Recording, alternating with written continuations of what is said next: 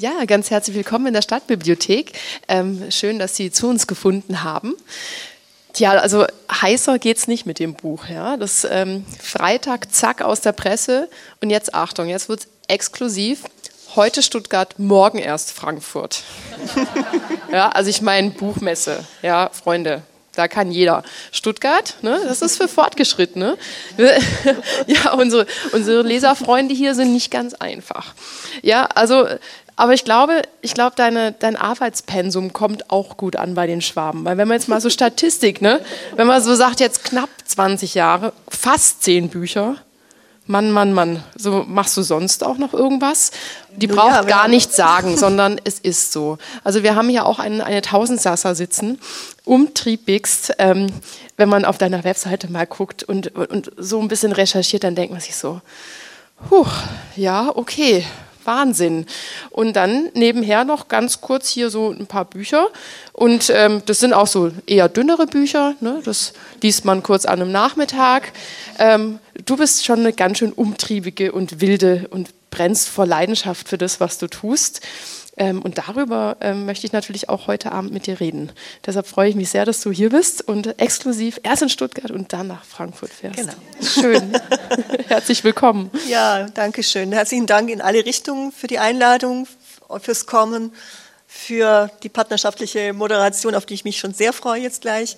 Ähm, ja, danke, dass ich hier immer wieder dann auch sein darf und ähm, ja, mehr gibt es nicht zu sagen dazu. Dass, also, was ich, ich, wie, wie, sagen die Schwaben, man macht ja sonst nichts. Gell? Gell? Ja, ah. na, recht. Gell? Ja. so, also du bist ja jetzt aus dem fernen Schwarzwald, ja, aus dem oberen Schwarzwald. Also es gibt ja Nord- und Südschwarzwald, da muss man ganz penibel trennen. Das habe ich auch schon gelernt. Noch Aus, wichtiger ist äh, Württemberg oder Baden. Uh, Aber ei. das wollen wir jetzt hier nicht nee, vertiefen. Da könnten wir einen ganzen Themenabend zu gestalten. Ja, das wäre eigentlich auch nochmal, da könntest du mal ein Buch drüber schreiben. Die Liebe im Schwarzwald. Das ähm, ob das möglich ist. Es könnte eher so eine Art äh, Horrorroman werden, ne? wenn man dann durch die Dunkel... Ist nicht mein Genre. genau, wenn wir schon beim, beim Thema Genre sind. Ähm, tatsächlich bin ich ja so eine Leserin, wenn ich durch so ähm, Büchereien oder auch Buchgeschäfte läufe und dann sind da so, so zarte Banner und dann steht da sowas mit ja, die Bücher der Liebe, dann graust es mich gleich ab. Und ich gehe eher dann in diese Science-Fiction- und Horror-Ecke, weil ich denke, wenn ich schon lese, dann muss ich mir auch was antun dabei. Ja? Ähm, meine Mutter ist zum Beispiel ein Mensch, ich, ich kenne die gar nicht ohne Buch. Ich weiß auch ehrlich gesagt nicht, wohin all diese Bücher irgendwann verschwunden sind. Ihr neuestes Hobby ist, diese Bücher bei sich äh, ähm, in die, bei der Bushaltestelle hinzulegen und zu sagen, zu mitnehmen. Ja, sie, ja, die wohnt aber am Bodensee. Ja, und das, das ist ganz toll, sagt sie es bereitet ihr eine unglaubliche Freude, diese Bücher wieder zu verschenken. Und, sie, und dann denke ich mal, also setz dich doch mal daneben und lern doch mal die Leute kennen, die deine Bücher mitnehmen. ähm, also sie bekommt es auch jetzt, ähm, nachdem ich es gelesen habe. Weil ich, ich und dann weiß, ist es nachher auf der Bank. Und eines Tages wird es auf der Bank sein. Und dann wäre es natürlich spannend. Ich habe ja auch gesagt, mach doch mal hinten was rein, von wegen, dass dir jemand mal zurückschreibt oder so, wie er das Buch fand. Aber das ist, da ist sie dann doch zu faul, weil sie ja lesen muss. Sie hat gesagt, ich habe gar keine Zeit ja, dazu. Ja, also ähm, und das ist ja hier schon, also das, das Gemeine ist, es kommt so Georges Sand und die Sprache der Liebe. Das klingt so ganz lieb. Aber vielleicht schreckt mich auch das ab, weil die Liebe ist ja das härteste aller Themen. Ja, also alle deine Bücher handeln von der Liebe. Ein unerschöpfliches Thema. Und wie bringst du es quasi fertig, immer wieder zu sagen, okay, es geht nochmal? Ja, also das ist ganz lustig. Ähm, vor kurzem hatte ich, war ich mal auf einer Podiumsdiskussion eingeladen. Da ging es um die Zukunft des Lesens und es war alles ganz schwer. Neben mir saß Buchhändler und es war alles ganz schwer, schwer. Und ich, ich persönlich finde es eigentlich alles gar nicht so schwer. Ähm, und wurde dann auch gefragt, ob ich vom Schreiben leben kann. Ich sagte, ja, ich kann vom Schreiben leben. Und dann kam aus dem Publikum eine Stimme, die sagte, Sie sollen nicht vom Schreiben leben, Sie sollen übers Leben schreiben.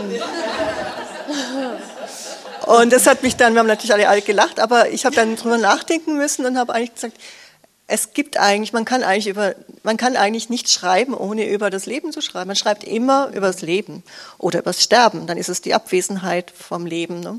Und für mich ist das Leben und die Liebe in all ihren Schattierungen, das ist ja dann nicht nur die Romanze, die man ja auch dann vielleicht mitunter in seinem Leben mal hat, aber es gibt da viele andere Aspekte der Liebe. Das ist für mich das, was das Leben ausmacht. Und deshalb das überlege ich mir gar nicht, sondern das ist einfach dann immer drin, weil ich auch finde, ähm, darüber lese ich selber am liebsten. Und ich kann natürlich auch nur das schreiben, worüber ich selber am liebsten lese und mich am, am liebsten unterhalte, weil wenn ich mich selbst beim Schreiben unterhalte, dann weiß ich, dann unterhalte ich auch die Leser. Und ich halte sie bei der Stange. Und ich meine es unterhalten nicht im Sinne von Tralala und ich gebe ihnen ein bisschen Auszeit aus den Problemen unseres schweren Lebens, sondern ähm, ich denke, wir als Künstler in allen Sparten haben auch die Aufgabe, mit all den Themen, die wir behandeln, die Menschen zu unterhalten. Ich bin immer beleidigt, wenn ich irgendwas irgendwo bin oder irgendwas lese, wo ich mich langweile. Das finde ich nicht okay. Ja. Äh, das ist schon mal ein sehr sympathischer Ansatz, dieses ähm, es, es, gibt ja oft so eine, so eine merkwürdige Arroganz, dass manche Künstler und Künstlerinnen sich zu schade sind, andere zu unterhalten. Und ich glaube, das ist die wahre Kunst, ähm, sich da nicht zu schade für zu sein und zu sagen, natürlich möchte ich unterhalten, natürlich möchte ich, dass jemand Lust hat, dieses Buch zu lesen und es verschlingt und nicht irgendwie dann nebenher noch Buch führt und grübelt und daran zerbricht und sagt, das schwere Kost und jetzt, oh Gott, es kann nicht mehr schlafen, sondern ähm, dieses so, nicht nichts zu fordern vom, zu, vom, vom Leser eben in dem Sinne, ähm, aber ihm auch quasi so liebevoll mitzunehmen. Weil mir ist was ganz Witziges passiert. Ich habe am Wochenende ähm, eine Freundin getroffen, mit Kaffee getrunken und äh, hatte das Buch dabei, weil das, ich musste es ja bearbeiten, ja, und dann wurde mir das sofort aus der Hand gerissen und dann so, oh, da geht es doch bestimmt Paris, oh super, bam, und sofort so, ja, okay, toll, dass wir uns zum Kaffee treffen, schön, dass dir das Buch von der Beate so gut gefällt. Und ähm, sage ich, du kannst es dann haben, wenn ich fertig bin. Ähm, und dann dachte ich mir, oh, was kriegt doch die Mutter? Und ach, jetzt bin ich in so einer Bredouille gelandet, ja, ähm, und sie war auch sofort so, ähm, sie, sie, liebt solche Bücher, die es schaffen, sie vom, von der ersten Seite mitzunehmen. Ja, und ihr nichts vorzuführen, du als Leser, ich das Buch und dahinter noch der, der schwebende Autor, sondern hey, du hast das Buch aufgemacht und jetzt beginnen wir unsere Reise. Ja, und äh, genau. das tust du ja auch. Weil wenn ich, Lehrer, wenn, ich das, wenn ich Lehrerin hätte werden wollen, dann wäre ich Lehrerin geworden. Und eben, ja, ich denke nicht, dass meine Aufgabe ist, die Menschen zu belehren dass man trotzdem eine jede Menge lernen kann in meinen Büchern, ist wieder Wohl die andere. Sache. Aber ja. nicht als Auftrag oder als Zeigefinger und so weiter, das wissen wir. Also, mhm. nein, also ich, ich stehe da zum unterhaltsamen Lernen und, äh, und die Reise, das ist ein schöner, schönes Bild. Mhm. Ähm, wenn ich ein Buch anfange, neu zu schreiben, dann gehe ich selbst auf eine Reise und natürlich möchte ich dann so viele Leser wie möglich mitnehmen. Mein Reisebus ist ganz, ganz groß. da passen viele rein. So, wir haben ja hier einen ganzen Haufen äh, Leserinnen und Leser sitzen. Jetzt bin ich mal gespannt. Wer hat, ähm, wer hat schon fünf Bücher gelesen von Beate? Ja, das dachte ich mir. Ne? Wer hat denn mehr als fünf Bücher gelesen?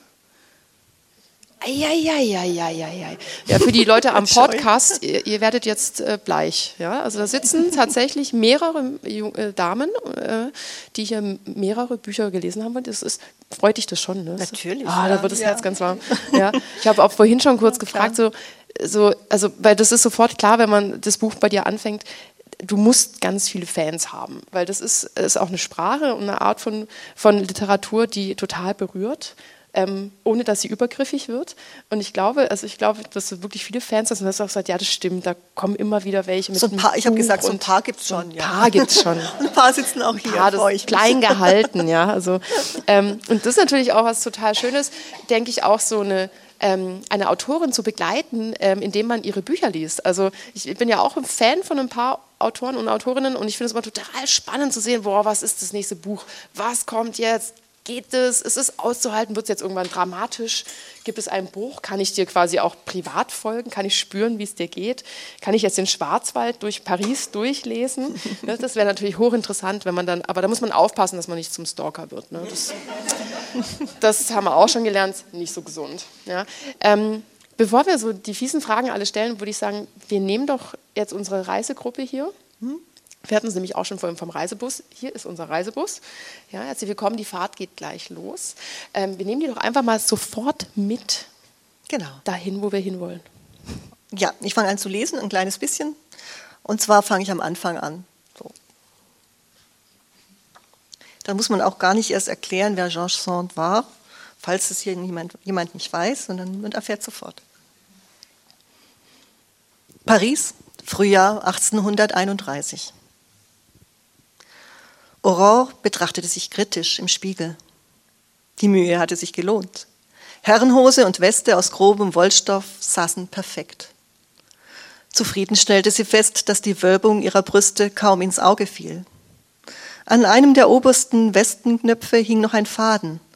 Rasch biss sie ihn ab, so wie damals in der Klosterschule, wenn Schwester Madeleine gerade nicht hergesehen hatte.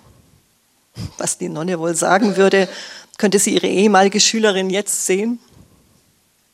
Die junge Frau lachte leise in sich hinein. Dann schob sie ihr schwarzes Haar unter die Faluche der Pariser Studentenschaft. Das Samtbarett war ein Geschenk von Jules und wie sie fand, eines der schönsten, das man ihr je gemacht hatte. Verschwörerisch grinste sie ihr völlig verwandeltes Spiegelbild an. War das wirklich sie? Baronesse Aurore de Devant, 26 Jahre alt, Mutter eines siebenjährigen Jungen und einer zweijährigen Tochter, von den Kindern und ihrem Mann Casimir getrennt lebend, der auf ihrem Landsitz in der Provinz wahrscheinlich gerade einem der Dienstmädchen nachstellte. Aurore du Devant, voller Träume und Ideale, die trotz oder vielleicht wegen der vielen Enttäuschungen, die sie hinter sich hatte, noch immer an die große Liebe glaubte? Sie hatte sich nie für schön gehalten, trotz ihrer prächtigen schwarzen Locken und der großen dunklen Augen mit dem intensiven Blick unter den schweren Lidern, trotz ihres makellosen Teils und der schön geschwungenen Augenbrauen. Ihre lange, schmale Nase konnte man bestenfalls charaktervoll nennen. Und wenn ihre Lippen auch voll waren, so war ihr Mund im Vergleich zum Rest des Gesichts einfach zu klein. Nein, niemand hatte sie bislang als schön bezeichnet. Das kam ihr jetzt zugute. Sie sah tatsächlich aus wie ein Mann in diesen Kleidern. Oder eher wie ein ganz junger Student. Jetzt noch die Lederstiefel. Gott, wie sie sich darauf freute, in ihnen Paris zu erobern. Denn ihre zarten Stoffballerinas, die die gegenwärtige Mode Frauen aufzwang, waren schon nach wenigen Wochen auf dem Pariser Pflaster zerrissen und verschmutzt gewesen. Mit großen Schritten ging sie im Zimmer auf und ab. So fühlte sich Freiheit an. Es klopfte. Herein, rief Aurore und versteckte noch rasch eine vorwitzige Locke unter dem Barett. Dann wandte sie sich um, gespannt, was Madame Bonnet sagen würde, die Concierge, mit der sie sich angefreundet hatte die, und die ihr und Jules den bescheidenen Haushalt machte. Bonjour, ma, begann die Hausmeisterin, stockte aber mitten im Satz und starrte Aurore überrascht an. Monsieur? sagte sie verwundert und runzelte die Stirn. Ich habe Sie überhaupt nicht ins Haus kommen sehen. Ist Madame, Madame Dudevant, ähm, ist sie nicht da? Aber Madame Bonnet, antwortete Aurore lachend, erkennen Sie mich wirklich nicht? Mon Dieu, entfuhr es der Frau. Sie musterte Aurore von Kopf bis Fuß. Sie wollen doch nicht etwa so auf die Straße. Aurore konnte sich ein Grinsen nicht verkneifen. Es bleibt unser Geheimnis, nicht wahr? Sie nahm den Überrock vom Bügel, den sie sich aus demselben Stoff genäht hatte wie Hose und Weste. Sie werden das doch für sich behalten. Natürlich, antwortete Madame Bonnet. Ich schweige wie ein Grab. Aber hören Sie doch, man wird Sie ins Gefängnis werfen. Aurores Lächeln vertiefte sich. Ihre schwarzen Augen blitzten. Vielleicht, sagte sie und zog die Redingante über den knielangen Herrenmantel, die, die Redingante über den knielangen Herrenmantel und nahm Jules grauen Wollschal vom Haken. Vielleicht aber auch nicht. Ich springe jetzt ein paar Seiten. Als sie die Tür zum Café de Paris an der Ecke Boulevard des Italiens und Rue Taibou öffnete, schlug ihr der Lärm einander überbietender Stimmen und Gelächter entgegen. Feuchte Wollmäntel dampften in der Hitze, vermischten ihre Ausdünstung mit dichtem Tabakqualm. Wandspiegel reflektierten das Licht der Petroleumlampen. Die pastellfarbenen Garderoben der Damen mit ihren Spitzen und Rüschen kontrastierten zu den dunklen Anzügen der Herren.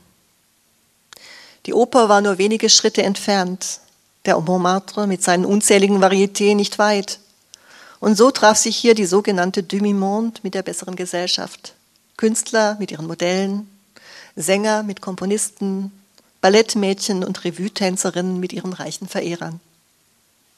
Vor allem aber trafen sich hier Schriftsteller und solche, die es werden wollten, so wie sie selbst, Jules Sandeau, sein Freund Émile Renaud, Gustave Papet, Alphonse Fleury, Félix Piat und der Rest ihrer Clique der südlichen Provinz des Berry, drei Reisetage entfernt, die Aurore jetzt unter den bläulichen Schwaden zu erkennen versuchte. Schließlich fand sie die Studenten in einer der hinteren Ecken, um einen Tisch gedrängt, die Köpfe dicht zusammengesteckt. Zuerst nahm keiner der jungen Männer, mit denen sie schon seit ihrer Freund Kindheit befreundet waren, von ihr Notiz. Zu sehr waren sie in ihre Diskussion vertieft und Aurore wurde es langsam heiß unter ihrem Mantel und der ungewohnten Mütze. Was ist? fragte sie und drängte sich neben Jules auf die mit rotem Samt bespannte Bank. Gehen wir ins Theater? Ich möchte das neue Stück von Alexandre Dumas sehen, und zwar vom Studentenparkett aus. Jules Sandon, acht Jahre jünger als sie und Jurastudent, sah irritiert auf. Dann brach er in schallendes Gelächter aus, legte seinen Arm um sie und zog sie zärtlich an sich. Seht sie euch an, rief er und schlug mit der Hand auf den Tisch, dass die Gläser darauf nur so klirrten. Schaut doch mal her, schrie er noch lauter, als die anderen nicht gleich hörten. Ich will euch unseren neuen Freund vorstellen. Wie heißt du, Kleiner? wandte er sich neckend an Aurore. Lass den Unsinn, antwortete sie lächelnd, zog sich das Barett vom Kopf und schüttelte ihre Mähne zurecht. Auf einmal war es mucksmäuschenstill am Tisch geworden. Mach den Mund zu, Emil, sagte sie mit einem gutmütigen Grinsen. Und du, Gustav, pass auf, dass dir die Augen nicht aus dem Kopf fallen. Na, wie gefalle ich euch? Himmel, brach Felix endlich heraus. Du siehst verdammt noch mal aus wie ein 16-jähriger Schüler, keinen Tag älter. Aber das lange Haar, das solltest du dir abschneiden. Die Leute schauen schon. Kommt nicht in Frage, widersprach Jules und strich zärtlich über ihre schwarzen Locken. Nur über meine Leiche. Wenn du unbedingt als Student durchgehen willst, meine Liebe, dann musst du eben als Hitzkopf leben. Sollte dir ja nicht gerade neu sein. Na schön, antwortete Aurore und verstaute ihr Haar wieder unter dem Barett. Können wir jetzt gehen? In einer halben Stunde beginnt die Vorstellung.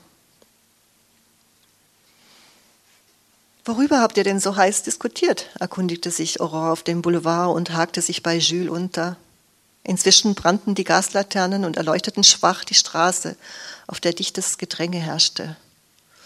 Über den Figaro, antwortete er. Du meinst diese schreckliche Zeitung? Es ist eine satirische Zeitung und sie ist ziemlich erfolgreich. Beinahe wäre Aurore mit einem älteren Herrn zusammengestoßen.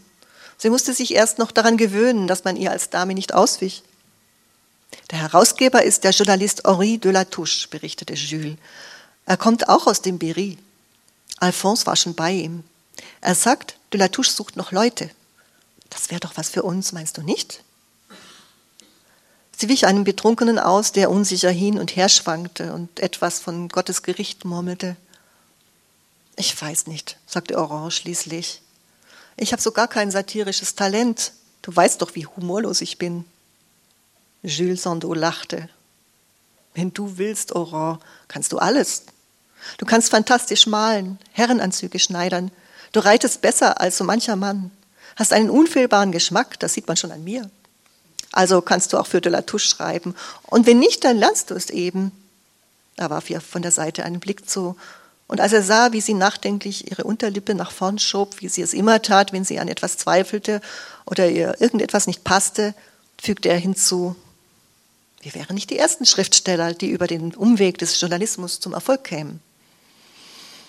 Bezahlt er gut? fragte Aurore. Vor ihnen lag das hell erleuchtete Théâtre de la Porte Saint-Martin.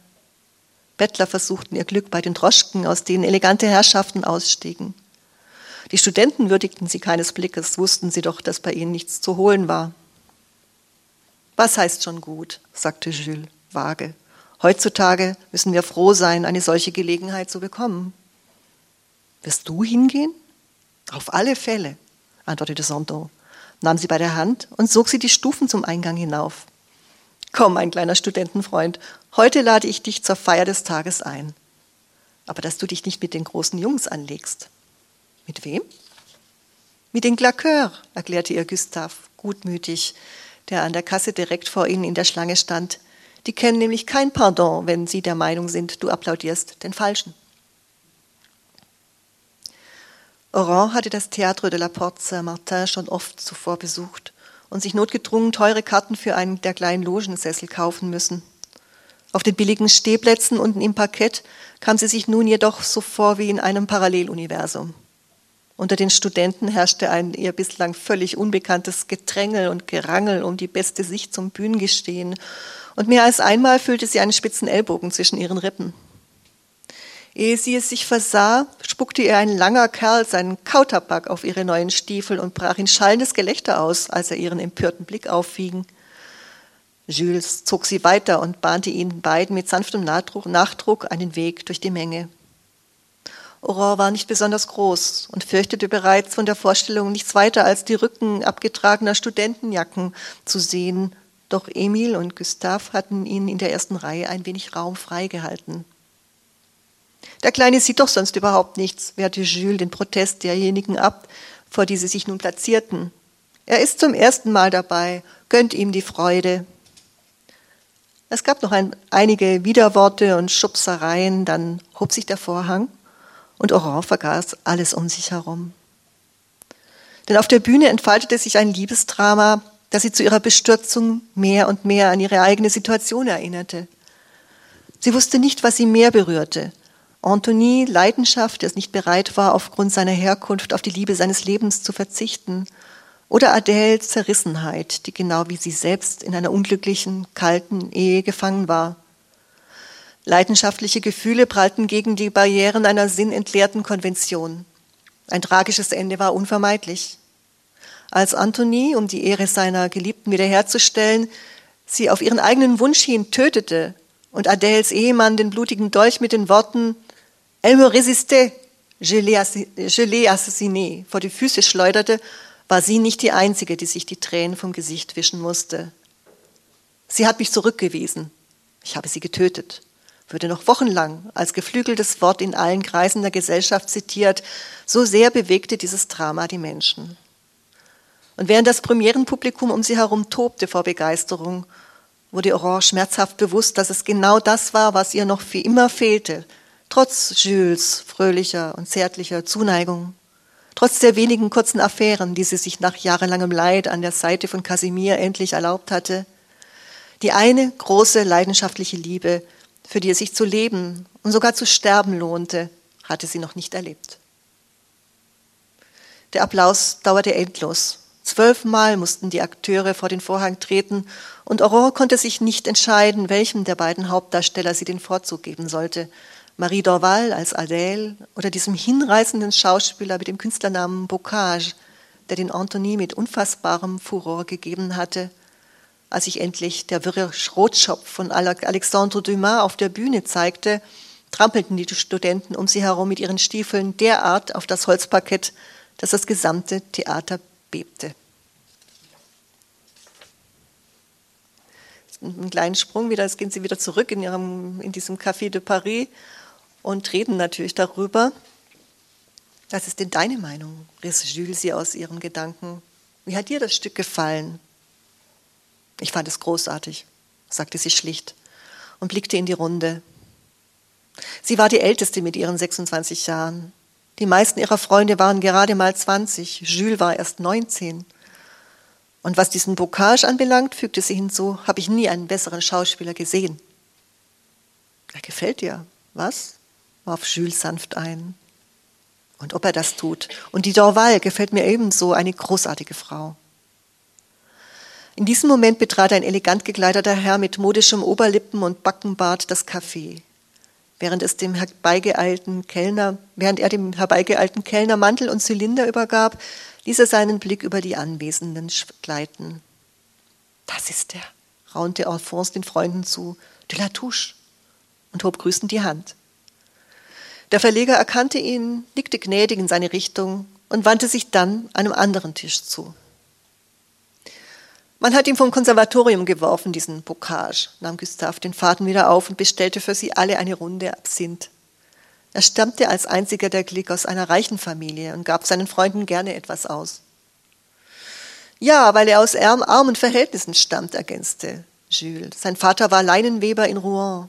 Er konnte sich die Gebühren nicht leisten und musste deshalb die Schauspielklasse verlassen. Das ist ein Skandal, empörte sich Aurore. Künstler sollten nach Talent beurteilt und gefördert werden und nicht nach ihrer Herkunft oder ihrem Vermögen. Hört, hört, erklang eine spöttische, tiefe Stimme hinter ihr. Henri de la Touche war zu ihnen getreten. Dann finden Sie also, das Konservatoire sollte Freiplätze an arme Schlucker vergeben? Wenn die armen Schlucker Talent haben, dann sollte es das unbedingt, gab Aurore zurück, während sich Alphonse beeilte, einen Stuhl für den Verleger heranzurücken. Tatsächlich ließ sich de la Touche nieder und hörte nicht auf, Aurore aufmerksam zu mustern. Und nicht nur Freiplätze, fuhr sie ungerührt fort. Die Akademie sollte der Begabung ihrer Studenten grundsätzlich mehr Beachtung schenken als ihrem Geldbeutel oder gar den persönlichen Beziehungen. In der Kunst sind wir alle gleich. Nur in der Kunst? unterbrach sie der Verleger und machte dem Kellner ein Zeichen, um eine Tischrunde zu bestellen. Nein, nicht nur in der Kunst. Sie entdeckte sich auf einmal schräg gegenüber in einem Spiegel. Eine zierliche, schwarzhaarige Gestalt zwischen breiten Männerrücken und fragte sich, ob de la Touche sie bereits durchschaut hatte. Zu ihrem eigenen Erstaunen war ihr das auf einmal vollkommen gleichgültig. Sie hob den Blick und sah in die wasserblauen Augen des Verlegers. Alle Menschen sind gleich, fuhr sie ruhig fort. Wir kommen nackt auf die Welt, und wenn wir tot sind, tragen wir alle dasselbe letzte Hemd. Es ist nichts weiter als Willkür, die Menschen zu ihren Lebzeiten immerfort zu unterteilen in Arme und Reiche und in Männer und Frauen. Aurore lächelte, de la Touche Augen blitzten. Sehr wohl, antwortete sie. Männer und Frauen sollten dieselben Rechte haben, sowie Bauern und ihre Grundbesitzer, Arbeiter und Fabrikanten, Adelige und das sogenannte gemeine Volk. Das sind kühne Gedanken, Mademoiselle, erklärte de la Touche mit einem Grinsen. Madame, korrigierte sie ihn und nahm aus den Augenwinkeln wahr, wie Jules kurz zusammenzuckte. Und tatsächlich hob de la Touche interessiert die Augenbrauen. Er wirkte wie ein Angler, der einen besonders leckeren Fisch an seiner Leine vermutete. Madame. Aha, so, so. Aber Madame haben Unrecht, fuhr er fort. Männer und Frauen sind nicht gleich. Sie weisen beträchtliche Unterschiede auf. Oder wollen Sie das etwa leugnen? In ihrer Biologie unterscheiden sie sich sehr wohl, entgegnete Aurore gelassen. Natürlich sind Mann und Frau verschieden. Aber das ist kein Grund, Frauen vor dem Gesetz und dem Ansehen der Gesellschaft den Männern derart unterzuordnen. Die Frau sei dem Manne untertan, zitierte de la Touche feixend. Er schien außerordentlichen Spaß an dieser Unterhaltung zu haben. Ich bin im Kloster erzogen worden, gab Aurore ungerührt zurück. Es hätte nicht viel gefehlt und ich wäre Nonne geworden. Was sehr schade gewesen wäre. Das finde ich auch. Sich hinter Klostermauern zu verstecken um sich der Illusion einer geistigen Freiheit hinzugeben, ist keine Lösung. Ich möchte die ganze Freiheit, mitten in der Gesellschaft, nicht von ihr getrennt. Nicht mehr und nicht weniger als die, die ich hätte, wäre ich ein Mann. Der Kellner kam mit einem Tablett voller Gläser, in denen ein goldener Wein funkelte. Während er sie verteilte, versuchte Jules ihr mit den Augen zu bedeuten, es nicht so weit zu treiben. Jedenfalls interpretierte sie seinen Blick so. Doch Aurore fand, dass sie mit ihrer Meinung schon viel zu lange hinter dem Berg gehalten hatte. Und wenn sie tatsächlich für den Figaro schreiben wollte, so sollte er wissen, mit wem er es zu tun hatte. Nun, sagte der Latouche und hob sein Glas, dann wollen wir mal sehen, ob Sie auch zu trinken verstehen wie ein Mann. Sie prostete ihm zu und hoffte im Stillen, dass er es nicht auf einen Trinkwettstreit abgesehen hatte, denn sie hasste Alkohol. Schaudernd dachte sie an die Trinkgelage, die ihr Mann und ihr Halbbruder Hippolyte zu Hause in Nohant Abend für Abend veranstaltet hatten und es zweifellos noch immer taten. Die Trunksucht der beiden und der Lärm, den sie dabei veranstaltet hatten, waren nicht auszuhalten gewesen. Sie warf dem Zeitungsverleger unter ihren dichten Wimpern einen forschenden Blick zu, doch der nippte nur an seinem Glas und zog, ohne sie aus den Augen zu lassen, ein silbernes Etui aus der Tasche. Er öffnete es und hielt es Aurore entgegen. Darin lagen, schön in rotem Satin gebettet, sechs Zigarren, und zwar von der teuren, 20 Zentimeter langen Sorte. Gleiche Rechte, gleiche Sitten, sagte er. Sein blonder Schnurrbart zitterte vor Vergnügen. Alle Augen ruhten auf Aurore. Das Zigarrenrauchen war eine der neuesten Moden. Es gab zwei Größen, die kurzen und die langen. Ihr Halbbruder hatte diese extravagante und kostspielige Sitte in Nohant eingeführt, wie so manchen anderen Unsinn auch. und zusammen mit Kasimir ihr Haus mit stinkendem Qualm erfüllt. Aus Trotz hatte sie eines Abends, kurz vor ihrer Abreise nach Paris, mitgeraucht. Und nun wählte sie mit der Miene einer Kennerin, als hätte sie nie etwas anderes getan, bis sie das runde Ende ab, spuckte es auf den Boden, wie es ihr alle taten, und wandte sich an de la Touche, der sie fasziniert beobachtete. Hätten Sie die Güte, mir Feuer zu geben? sagte sie mit dieser samtigen Stimme, von der sie wusste, dass sie die Männer verunsicherte. Zugleich zauberte der Zeitungsverleger aus seiner Jackentasche einen Filibus, einen in Wachs getränkten Pappstreifen, entzündete ihn an der Kerze und hielt die Flamme an das Ende ihrer Zigarre. Aurore zog sorgsam, paffte, bis der Tabak knisternd zu glühen begann, stieß dabei kleine kreisrunde Wölkchen aus und musste sich sehr zusammennehmen, um nicht laut loszulachen, so sehr amüsierten sie die erstaunten Gesichter ihrer Freunde. Sie schluckte genüsslich ein schlug genüsslich ein Bein über das andere, zupfte sich einen Tabakbrösel von der Zungenspitze und blickte dem Verleger in die Augen. Gleiche Sitten, sagte sie zu ihm, gleiche Rechte. Können wir uns darauf einigen? Madame, Sie sind wahrhaft erstaunlich. Was kann ich da noch entgegnen? Sie könnten darauf bestehen, dass es nicht die Sitten sind, die uns zu Gleichen unter Gleichen machen, fuhr Aurore fort, und ihre schwarzen Augen unter den schweren Lidern funkelten, sondern die Gabe zu denken und die richtigen Schlüsse zu ziehen. Und welche Rechte würden Sie einfordern, wenn man Ihnen die Gleichheit zugestehen würde? Freiheit, antwortete Aurore, wie aus der Pistole geschossen. Freiheit der Bewegung, darum diese Kleidung. Freiheit, jeglichen Ort aufzusuchen, wie es mir beliebt. Freiheit zu denken und mich zu äußern. Und nicht zuletzt die Freiheit zu lieben, über alle Standesunterschiede hinweg. Da fällt mir ein, wie fanden Sie die Premiere? Sie waren doch sicher auch dort. De la Touche nickte. Was denken Sie darüber? fragte er und lehnte sich lauernd auf seinem Stuhl zurück. Es hat mich tief bewegt, Vielleicht, weil es ein Stück meiner eigenen Familiengeschichte abbildet. Wenn Sie so wollen, Monsieur, dann sind in mir die größten Gegensätze unserer Gesellschaft vereint. Mein Vater war der Urenkel des Königs von Polen. Sein Großvater war Moritz von Sachsen. Von seiner Seite fließt also königliches Blut in, meiner Ader, in meinen Adern. Meine Mutter hingegen stammt aus einer einfachen Pariser Familie. Ihr Vater war Vogelhändler und hatte seine Käfige am Quai des Grands Augustins. Die Mutter meines Vaters, die Gräfin de Saxe de Franqueuil, war alles andere als einverstanden mit der Wahl ihres Sohnes. Deshalb waren mein Vater und meine Mutter gezwungen, heimlich zu heiraten. Und bereits als Kleinkind machte man mich zur Botschafterin zwischen diesen beiden Lagern. Interessanterweise aber entspricht der Stammbaum meiner Mutter vollkommen den sogenannten guten Sitten. Ganz im Gegenteil zur adeligen Seite meines Vaters, wo ein Bastard dem nächsten folgte. Und doch erhoben sie alle ihre unehelich geborenen Nasen über das Volk der Straße, nur weil ihr Blut angeblich mehr wert sein sollte als das der einfachen Bürger. Die Liebe aber, um auf Dumas Stück zurückzukommen, die Liebe kennt diese menschengemachten Schranken nicht. Die Liebe ist das wahrhafte Kind der Revolution, denn sie reißt alle Barrikaden nieder. In der Liebe wie im Hass sind wir Menschen uns alle gleich glaube, den mache ich jetzt mal Schluss. Sie werden sich nicht wundern. Danke.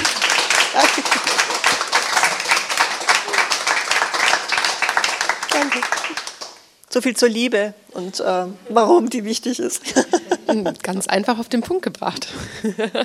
Lassen wir unsere Protagonisten selber sprechen, die können das am besten erklären, genau.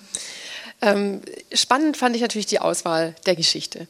Das sind jetzt nicht irgendwelche Figuren, die du erfunden hast, sondern die Protagonisten, die in diesem Buch auftauchen. Man kennt sehr viele. Beim Lesen muss man immer wieder schmunzeln, wer auf der Straße da, wem da begegnet wird, wer im Salon auftaucht, wer vor der Oper steht ähm, und dann im Café an den Tisch tritt. Ähm, es ist wirklich ganz fabelhaft und man merkt, unsere Reisegruppe war sofort mit dabei. Ja, es, es fehlte nur noch ähm, die Zigarre und der Rauch. Das ist ja schade, dass man heute, also ich bin nicht Raucher, aber ich fand es immer sehr atmosphärisch, wenn noch als früher, früher noch geraucht wurde. Ja. Ähm, so ein bisschen, so Dekoration, damit einfach die Stimmung stimmt. Ähm, das ist ja schon eine ganz, ganz spannende Person, die du dir da rausgesucht hast.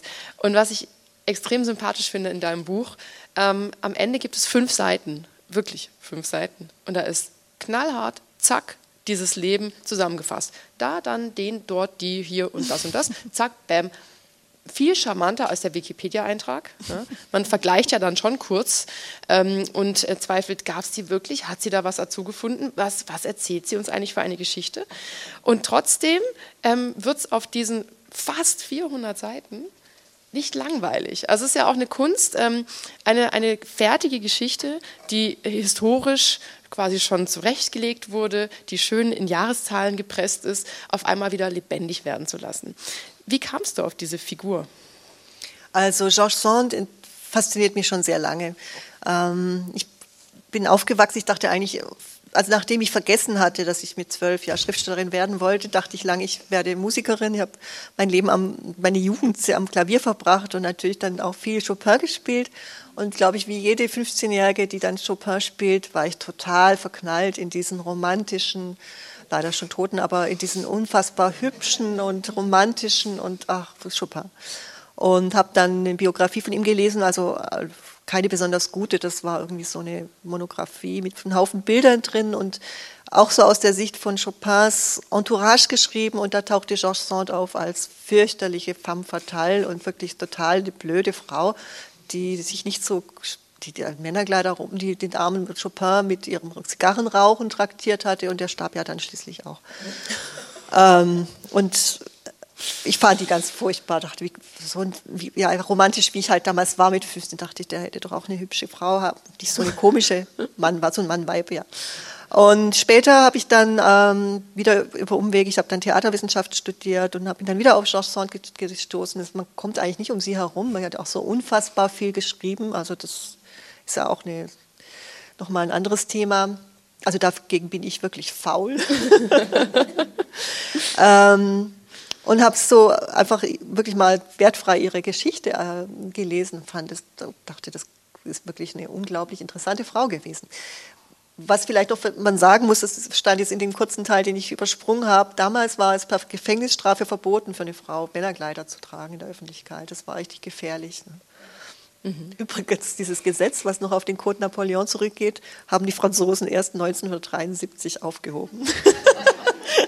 Natürlich haben da schon die Frauen längst Hosen getragen, aber ja.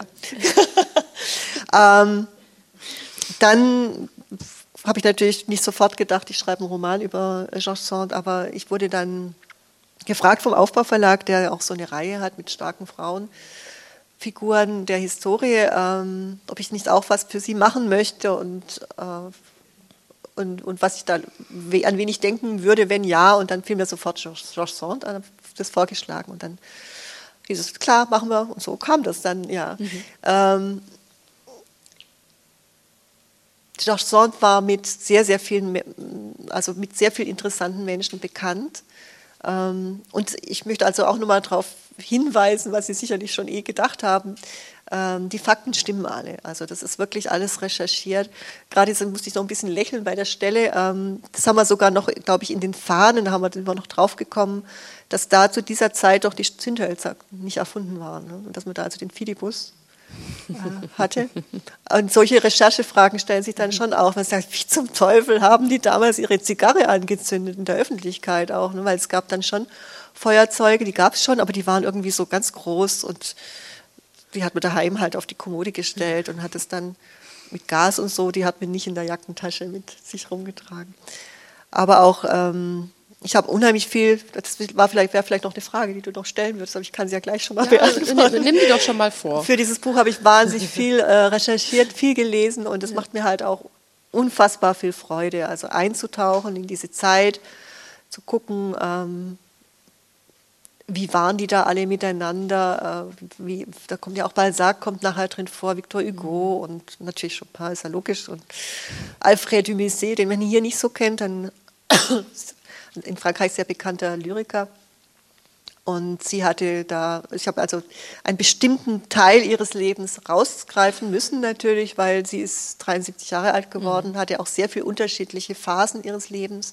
Am Ende ihres Lebens war sie sehr politisch noch, auch die war ja dann doch auch nochmal politisch alles sehr brisant und sehr schwierig und ähm, ähm, da ist sie sehr in die Politik mit eingestiegen, ist nicht Politikerin geworden, aber hat sich eingemischt und hat auch für viele Bekannte von ihr ähm, Todesurteile wieder umwandeln können, indem sie dann doch auch ihre adelige Verwandtschaftsseite da die Strippen gezogen hat. Sie hat es also wirklich ähm, sich eingemischt. Sie hat nicht einfach nur gesagt, okay, da kann man jetzt nichts machen, sondern sie hat sich eingemischt, hat mitgemacht, mitgewirkt. Und sie hat zum Beispiel, das steht in meinem Buch gar nicht, mit Balzac und anderen Kollegen zusammen auch den allerersten Schriftstellerverband gegründet.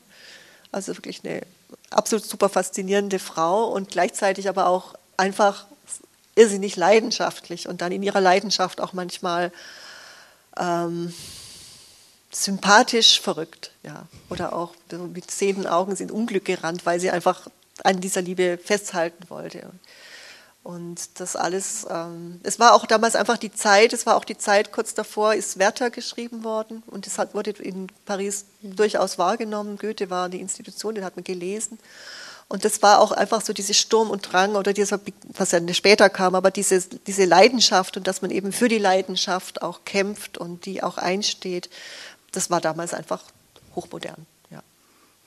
Das ist ja auch, ähm, gerade wo wir dir gefolgt sind, quasi in dieses Theater, das nimmst du ja schon ganz früh auf, ähm, dass wir quasi in diese Stimmung, in dieses Paris mitgenommen werden. Was ist da eigentlich gerade los? Was passiert da? Worum geht es? Womit beschäftigen sich diese Studenten? Ja, was ist das für ein Pack? Ja, das geht sogar ins Theater. Schön. Ja, das machen, glaube ich, Studenten heute auch noch. Ähm, und dann ähm, gucken die sich da ein Stück an und, und wir hören das hier oder wir lesen das ähm, und dann denke ich mir, ja, so eine klassische Tragödie, uiuiuiuiui. Naja, und dann beschreibst du aber so wunderbar, wie alle total gerührt sind und so da, dahingerissen sind von dieser Tragkraft dieses, dieses Epos, der da gerade auf der Bühne stattgefunden hat.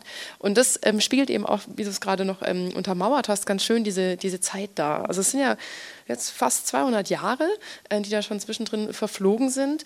Ähm, und trotzdem sind ganz viele Sachen top aktuell geblieben manche zu unserem Ärgernis, ähm, manche zur Freude. Ähm, und das ist natürlich schon eine spannende Mischung, ähm, die sich da auftut. Also gerade natürlich dieser Frauenaspekt. Äh, eine, eine Frau, die sich eben traut, zu behaupten, ein Mann zu sein. Ja, und das auch ganz stark untermauert äh, mit dieser unglaublichen Sehnsucht nach Freiheit. Ähm, und dann wird natürlich schnell klar, dass wir uns in einem politischen und gesellschaftlichen System aufhalten, in der Freiheit nur als Mann genießbar ist.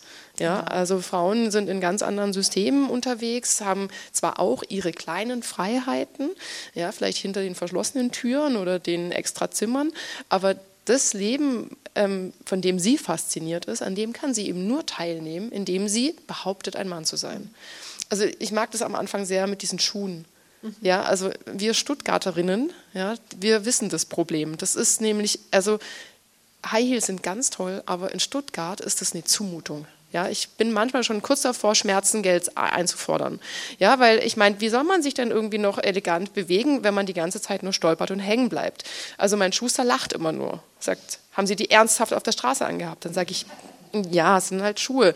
Sagt er selber schuld, Dummerle. Ja, und dann ist es auch so schön, diese, diese der Frauen aufgezwungenen Mode, diese Ballerinas nun zu tragen, die gleich verschlissen sind und sie voller Stolz diese Lederschuhe anzieht und sagt, so und jetzt geht auf, jetzt auf die Gas raus. Ja? ja, also der Vergleich zwischen Stuttgart im Moment und Paris von damals ist vielleicht gar nicht so schlecht mit diesen Baustellen. Aber damals, man muss sich halt vorstellen, dass äh, halb Paris war noch nicht gepflastert. Das war gerade in ihrer Zeit, wo das begonnen wurde zu pflastern.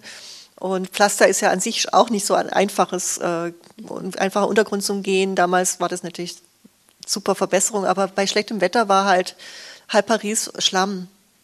Und eine Frau, eine anständige Frau, die konnte sich damals eigentlich nur auch dem, an dem gesellschaftlichen Leben beteiligen, wenn sie sich eine Kutsche leisten konnte, weil sie konnte wirklich nicht zu Fuß mit diesen Schuhen, die sie äh, hatte. Ähm, und vor allem die Kleider waren unten auch sofort dreckig. Ne? Und da hat man dann so, so Bohlen und Dielen drüber gelegt. Und da hat man einfach geschaut, dass man vom Haus gleich in die Kutsche kommt und ähm, möglichst dann mit einer Kutsche schnell ins Theater oder in, den, in die Soiree und so weiter. Das war, also ist auch in, ihrem, äh, in ihrer Autobiografie beschreibt sie das sehr anschaulich und sehr lustig, mit viel Humor. ähm, und hat auch mal eine Rechnung aufgemacht, was eine Frau im Jahr Geld braucht, allein nur um ausgehen zu können, also sich, sich in der Stadt zu bewegen. Und das ist ein Haufen Geld gewesen. Und ähm, auch, dass Sie hat sich nicht als Mann verkleidet, das ist auch ganz wichtig, das hat man nämlich später auch immer ein bisschen noch äh, verdreht. Sie, sie, hat sich nicht als Mann verkleidet, weil sie äh, aufmucken wollte und auch nicht, weil sie provozieren wollte und auch nicht, weil sie wie ein Mann sein wollte, sondern einfach nur aus diesem ganz pragmatischen Grund, ich will auch ins Theater, ich habe überhaupt kein Geld gerade, weil sie hat sich ja da getrennt von ihrem Mann und noch eine Sache zur Situation der Frau, also was, was wir natürlich, wo wir heute sehr froh sein können als Frauen, äh, wenn wir nicht ganz dumm in eine Ehe gehen und da aufpassen. Aber damals war es so, dass wenn eine Frau geheiratet hat, dann ist ihr Besitz komplett auf den Ehemann übergegangen. Und sie hat überhaupt nichts mehr besessen. Und sie hat es in ihrem Leben dann auch tatsächlich durchexerziert. Sie hat sich nämlich von diesem äh, Kasimir dann Jahre später auch dann getrennt und auch scheiden lassen, was ein irrsinniger Skandal zu der Zeit war. Mhm. Und hat dafür gekämpft und hat tatsächlich erreicht, dass sie das Erbe ihrer Großmutter, also dieses äh, Landhaus in Nohant, La Maison, wie sie es genannt hat, wieder zurückbekommen hat. Sie muss, und die Kinder auch, das Sorgerecht. Mhm. Äh, sie musste zwar ihrem Mann ihr Leben lang Unterhalt bezahlen, aber das ja heute auch so. also da ist, das, das sind Dinge, die wir heute vielleicht so, ja klar, äh, als gegeben nehmen, aber damals war das einfach, äh, und ihre, vor allem ihre ersten fünf, sechs Romane handeln alle davon, von Frau, jungen Frauen, die an alte Männer verschachert werden von ihren Eltern, ähm, in der Hochzeitsnacht vergewaltigt werden und überhaupt keine Chance mehr auf ein eigenes Leben haben. Und wie die dann damit umgehen, zum Teil finden die dann auch äh, Auswege. Und es war einfach Bestseller damals. Die Frauenwelt hat es verschlungen. Und sie wurde eine der erfolgreichsten Schriftsteller ihrer Zeit, war erfolgreicher als Balzac einige Jahre lang. In alle Sprachen übersetzt. Man hat sie, wenn sie ins Ausland fuhr, in Venedig im Hotel erkannt, hat man gleich gewusst, wer sie ist. Und ähm, das war schon eine Leistung für die damalige Zeit. Mhm. Ich meine, es ist heute auch noch eine Leistung, wenn man das schafft, aber damals war es wirklich. Aber sie hat immer nur als Pseudonym des Mannes äh, ja, ja. War auch so nur bekannt, oder? Genau. Sie hat ihren Namen dann auch, also das wird auch im Buch ein bisschen beschrieben. Ähm, es war dann so, dass ihre Familie, also die Familie ihres Mannes, ähm, den, dessen Namen sie ja getragen hat, die hat, äh, also die Schwiegermutter hat ihr verboten, ähm, ihren guten Namen auf Buchdeckel drucken zu lassen. Äh, fand sie eine echt eine putzige Idee, die Schwiegermutter. Und sie hat auch mit, also auch mit, mit Recht damals gesehen, also wenn sie als Frau veröffentlicht hätte mit unserem Frauennamen, dann hätte sie sofort die Kritik. Äh, und da kann man jetzt auch mal Parallelen ziehen. Mhm. Es gibt ja viele Initiativen auch von Schriftstellerinnen, von sehr ernstzunehmenden Schriftstellerinnen, die so Statistiken anlegen, heute noch gucken, ähm, wie viele äh, Romane von Frauen werden in, äh, im Feuilleton besprochen und das ist, da ist ein großes Ungleichgewicht. Aber damals hatte sie einfach recht in dem, dass sie gesagt hat, wenn ich als Frau veröffentliche, dann werden alle es sofort als, als ein Buch, Frauenbuch lesen. Und, ähm, und sie hatte viel Unterstützung dann auch, hatte auch diesen De La Touche wird ein Mentor für sie werden, dann im Laufe der Geschichte der, der Verleger. Ähm, das erste Buch hat sie dann mit Jules zusammen veröffentlicht äh, und, und der hieß ja Sando, Sandeo geschrieben. Und das erste Buch haben sie dann unter J. Sand veröffentlicht. Und das war erfolgreich, war super erfolgreich. Und dann ging es weiter, aber der Jules war so ein bisschen hm. faul und sie hat einfach schnell geschrieben und dann musste ein Namen her und dann hatte sie, hat man schon mal Sand gehabt. Und hat sie sich dann den Georges auch. Aber das wird alles erzählt, ich will jetzt auch nicht das ganze Buch verraten. Ne? Aber so kam es dann und äh, mit der Zeit hat ja auch ein wichtiger Kritiker geraten, zu sagen, okay, dann sei auch Georges Sand. Und dann hat sie auch diese Kunstfigur in der Öffentlichkeit gelebt und hat auch ihre Freunde gebeten, sie nur noch so zu nennen. Aurore de Devant hat sie abgelegt als Name. Kennt auch keiner heute mehr. Ne? Ja. Ähm, wie war deine Recherchearbeit? Wie lange hast du so angefangen zu suchen und zu gucken und ähm, wie waren so die Quellen? Weil du hast ja vorhin schon erwähnt, dass diese äh, Biografie da über Chopin so ein bisschen hm, war und dir als Jugendliche gleich erklärt hat, dass das eine grauenvolle Furie gewesen sein musste. Ähm, wie hast du da gearbeitet? Das würde mich auch interessieren. Ja, also bei mir ist es, die Arbeit läuft immer so, dass ähm, die Verträge für, für neue Bücher werden sehr weit im Voraus geschlossen weiß man, also das Buch ist dann irgendwann in einem Jahr oder anderthalb abzugeben. Da arbeite ich meistens noch irgendwie in den Endphasen von einem anderen Buch und lese aber nebenher immer schon Fürs Neue, ja, ja. Und das ist dann äh, das ist eine ganz lange Zeit, wo ich dann auch Bücher ähm, neue entdecke und äh, eben ich habe viele Originalquellen gelesen, also einmal ihre Autobiografie, wobei Autobiografien von Künstlern und sollte man immer mit Vorsicht genießen, weil die sind oft mit zeitlich großem Abstand geschrieben und natürlich schreibt man dann auch da Sachen nicht rein, dem wo man sich sehr schämt oder so. und was sie auch konsequent nicht getan hat, sie hat nie über jemanden, also einen Ex-Lover oder auch ihrem Ehemann, nie geschimpft. Das hat sie einfach nie erzählt. Und das natürlich darüber wollte ich ja schreiben. Aber äh, sehr viele Details ähm, habe ich aus ihrer Autobiografie, ähm, weil die auch so ganz viel von ihrem Temperament einfach dann wieder gibt, wenn man das so, so liest. Äh, ich habe dann ähm, von ihren Romanen einiges, einige gelesen, man kann nicht alle lesen. Die hat nämlich, weiß ich, über 200 Romane geschrieben oder noch mehr. Also neun ist da nichts. Ja, gut, gut, gut. Ja, es ist ja ausbaufähig, wir warten. Ja. Und, ähm, und dann habe ich mich natürlich über Zeitgenossen äh, äh, angenähert, habe alles über die, ähm, über die Menschen, die, mit denen sie zusammen war, gelesen. Und da gibt es viele Quellen. Also da muss man einfach suchen und in Bibliotheken gucken und ähm, das ist, habe ich immer schon gern gemacht, ne? so ein bisschen Wühlarbeit. Bin natürlich nach Paris gefahren und ähm, habe dann, mhm. da gibt es ein sehr schönes, ähm, natürlich auch in Nohant war ich und überall gibt es ganz, ganz tolle französische Publikationen, gibt es massenhaft über sie, weil in Frankreich ist Georges Sand eine Göttin. Ja. Also hier kennen sie vielleicht manche nicht so, aber dort ist sie, also so wie für uns ähm, Goethe, würde ich mal sagen, oder ja, oder oder ähm, wir haben gar keine so eine Frauenfigur, die wir so, glaube ich, so eine Literatin, selbst Günter Roth, das sind ja alle nicht so. Aber sie wird wirklich geliebt. Da gehen Schulklassen, gehen dann in das Museum hin und so jeden Tag. Ähm, und es gibt in Paris einen sehr schönen Ort, wenn Sie da mal sind. Es gibt das ähm, Musée de, ähm, wie heißt es nochmal?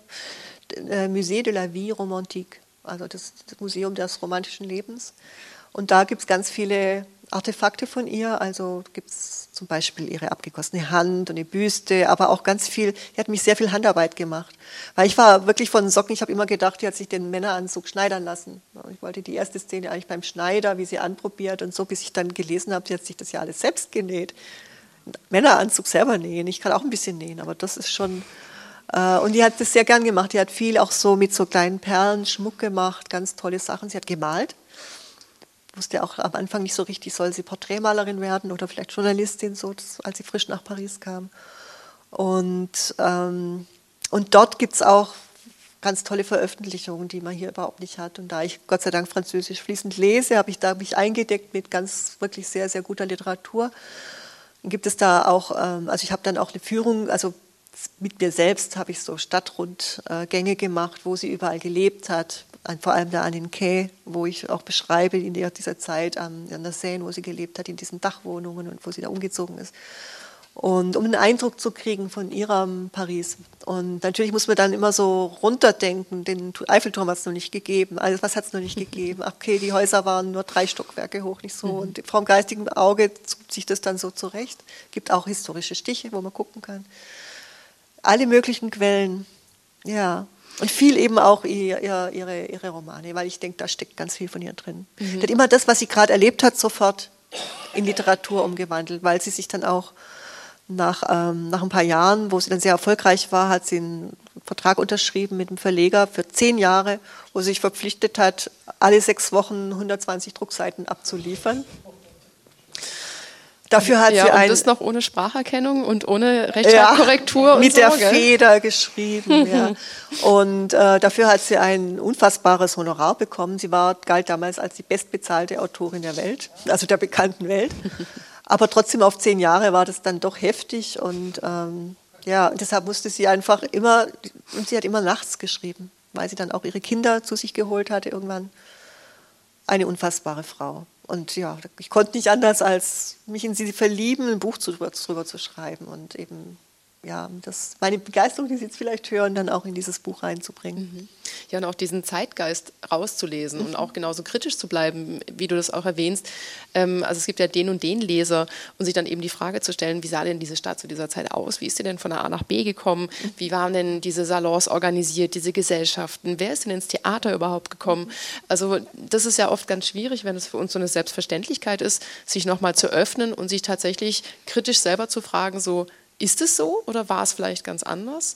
Ähm, und das finde ich eben ganz spannend, dass es hier, genau wie du vorhin schon selber meintest, ähm, eben nicht dieses Didaktisches und so erklärt, so, so liebe Leser, jetzt erstmal drüber über nachdenken, ne? 1830 war es in Paris ein bisschen anders, sondern es passiert einfach. Also wir, wir steigen tatsächlich in einen Zeitreisebus äh, und sind auf einmal mittendrin und ähm, das ist eine unglaubliche Atmosphäre, die durch diese Leichtigkeit einen auch so mitnimmt und äh, so mitreißt. Also es liest sich echt schnell. Man muss ein bisschen aufpassen, dass man so ein paar Sachen nicht äh, quasi zu schnell an sich vorbeiziehen lässt, wenn man dann ähm, in so einen Sog bei dir reinkommt. Aber ich glaube, das liegt auch an deiner ähm, präzisen Art des Schreibens, dass es tatsächlich, weil du so konzentriert an einem Buch arbeitest, dadurch auch dieser Sog entstehen kann, oder?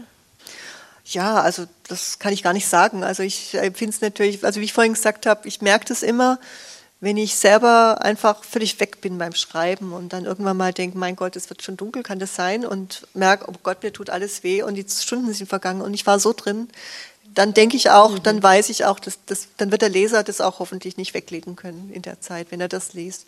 Wenn ich mich schwer tue, wenn ich mich quäle an einer Seite, dann muss ich aufhören, muss ich auf der Seite, also muss ich mal auf die Seite legen und wirklich gucken, weil dann wird der Leser auch irgendwie und dann wird er weil vielleicht eher dann auch sagen, das muss ich doch vielleicht mal die Wäsche machen und nicht weiterlesen.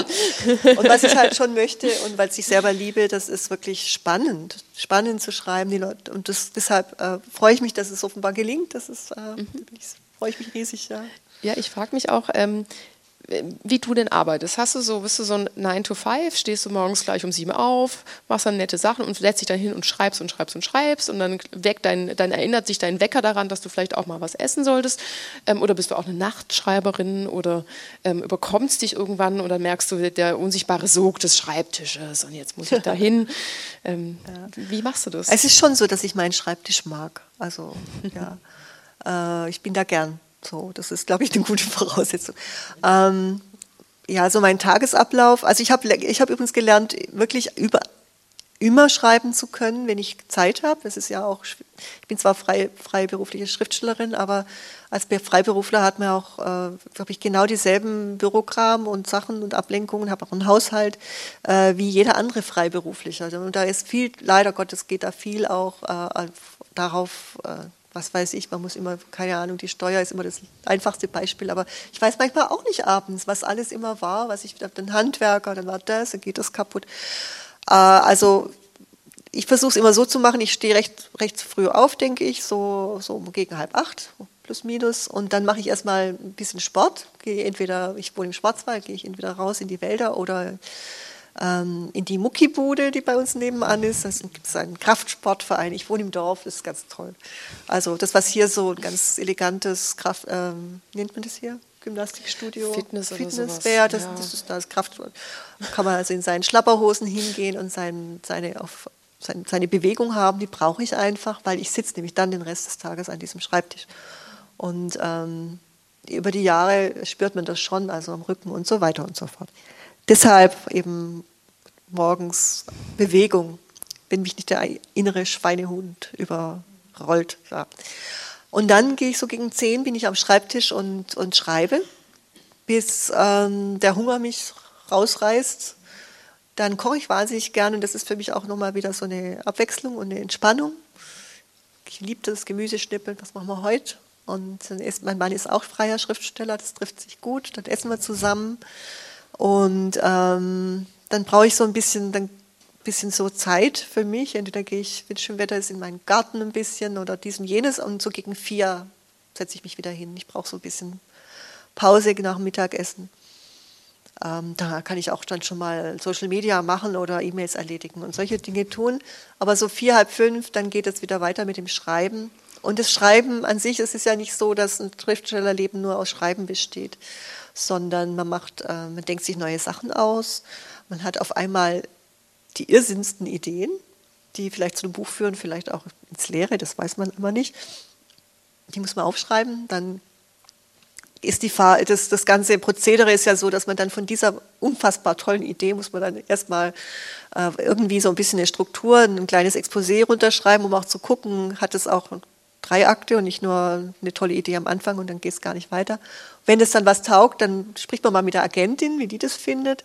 Und wenn die das auch gut findet, dann spricht sie mit natürlich in Absprache mit mir, mit, äh, mit dem Verlag, mit diesem Verlag oder einem anderen. Ich arbeite für mehrere. Aber es zieht sich alles über Wochen hin, ne? muss man sich so vorstellen. Und dann, wenn, man, wenn das alles gut läuft, dann gibt es irgendwann einen Vertrag und irgendwann, wann könnten Sie das denn dann geschrieben haben? Eine Deadline, die man aber miteinander abstimmt. Und das ist dann, wie ich vorhin gesagt habe, vielleicht im Jahr oder anderthalb Jahre, ähm, je nachdem. Und das läuft ja auch immer parallel, weil wenn ein, ich sage immer wie im Fußball, ähm, nach dem Buch ist vor dem Buch, man muss ja immer gucken, dass die Sache dann auch weiterläuft. Ähm, und deshalb überschneiden sich diese Phasen so, mhm. so manchmal. Und jetzt habe ich schon ähm, einen Vorschlag von dem Verlag für ein Buch, was ich aber erst als über, über nächstes machen könnte. Also 2021 schreiben könnte. Aber um jetzt wirklich zu sagen, das war ein Vorschlag jetzt vom Verlag, das will ich auch wirklich machen, muss ich mir erstmal klar darüber werden, will ich das wirklich machen? Also lese ich jetzt schon und fange schon Feuer es ist total früh, ich habe noch nicht mal einen Vertrag, aber so, ähm, also das nur, damit Sie, Sie ein Bild machen, dass ein Schriftsteller nicht einfach nur immer an dem aktuellen Buch schreibt. Genau, das ist total super, dass du es ein bisschen so erzählst aus dem Nähkästchen, mhm. weil ich glaube, man, also wir haben vielleicht schon noch so ein verklärtes Bild von so einem ja, jemand, der Romane schreibt, der dann so mit einer Katze und einem Tee und alles ist toll und dann, ach, herrlich. So ist es ja. Auch, ja. Aber trotzdem, genau wie du sagst, du managst, managst dich ja auch selber, ja. Also das ist ja, ja genau, und das ist ja auch nochmal ein Riesending, also sich auch zu positionieren im Markt, für wen schreibe ich, sage ich dazu, sage ich da ab, mhm. ist das ein gutes Thema oder ist das albern? Äh, hassen mich dann meine Fans am Ende, wenn ich über sowas ein Buch schreibe? Nein, darüber denke ich nicht nach. Oh ja, machst du komplett einfach nach dem Bauch, wo du Lust drauf hast. Genau. Gut. Aber ich muss natürlich auch überlegen, ähm, wird der Verlag, der mir jetzt so ein tolles Angebot macht, auch nachher seine Hausaufgaben richtig gut mhm. machen? Ist es ein Verlag, für den ich, weil es ist immer eine, es ist ja immer ein ähm, Glücksspiel auch. Ne? Also wir als, als Autoren bekommen zwar je nach Beliebtheit und Erfolg ein mehr größeres oder kleineres ähm, Vorschusshonorar, ein garantiertes Vorschusshonorar, was feststeht. Aber natürlich möchte man auch ähm, darüber hinaus durch den Verkauf ähm, möchte man noch ähm, mehr verdienen, ja. Also weil ich arbeite ja, wir haben es ja gehört, Jahre an so einem Stoff immer über und ähm, wir Autoren, das läuft wirklich oft auch in die Richtung von von Selbstausbeutung. Auch das ist Thema von Georges Sand, dass sie sagt, nein, ich will nicht, ich will nicht für ein Apfel und Ei einen Roman schreiben, nur weil ich eine Frau bin. Ich, deshalb, mhm. wisst ihr was? Ich bin jetzt ein Mann. So, äh, aber das, ähm, ja, also man muss gucken, ist der Partner auch wirklich der richtige Partner für einen? Wird er für das Buch auch wirklich genauso brennen wie ich? Weil wenn er das nicht tut, dann kann das beste Buch und das beste Manuskript kann nachher mhm. nicht gut verkauft sein, wenn der Verlag nicht auch nachher sagt, ja, wir machen das. Und unsere Vertreter sind auch begeistert und die tragen das in alle Buchhandlungen. Ich gehe morgen zur Buchmesse. Jedes Mal erschlägt mich, ich weiß gar nicht. John, weißt du, wie viele Bücher? Ich glaube, ich glaub so an die, an die 80.000 Bücher. Äh, äh, ja, also äh, es, es entstehen jährlich dermaßen viele Bücher und äh, immer mehr, weil auch alle, alle möglichen Leute meinen, sie können schreiben und das auch tun inzwischen. Und es ist auch toll, also ich gönne das all jedem. Aber es ist äh, einfach eine solche Menge, dass weder Sie als Leser und auch der Buchhändler und können, man kann gar nicht mehr so richtig. Und deshalb braucht man diese Vermittler. Man braucht den Verlag, man braucht die Vertreter, die sagen, pass mal auf, wir arbeiten schon lange zusammen. Dieses Buch ist toll, das musst du dir wirklich angucken. Und wenn das nicht passiert, dann, dann werden zehn Bücher verkauft von einem Roman ne? oder, oder 300. Und das kann nicht sein. Dafür setze ich mich nicht so lange hin. Sondern ich habe den Wunsch, äh, ist nicht nur aus schnödem Mannbauen, sondern einfach auch aus, ja, aus Herzensfreude. Ich möchte gern von Herz zu Herz meine Leser erreichen, und zwar viele. Ja. Und all das muss man natürlich auch äh, erwägen und deshalb ist auch die Zusammenarbeit mit einem Agenten sehr wichtig, weil der einem da auch natürlich gut beraten kann. Aber jetzt bin ich irgendwie so völlig ausgebrochen. das ist, doch total spannend. Ich meine, deshalb ja. sitzen wir ja hier, sonst hätten wir uns ja schon alle ein Buch geschnappt und hätten jetzt parallel gelesen. Und wie du siehst, gibt es jetzt auch sofort schon eine Frage aus dem Publikum. Ah ja. Carmen Kotarski, eine Lyrikerin von, aus Stuttgart, ja.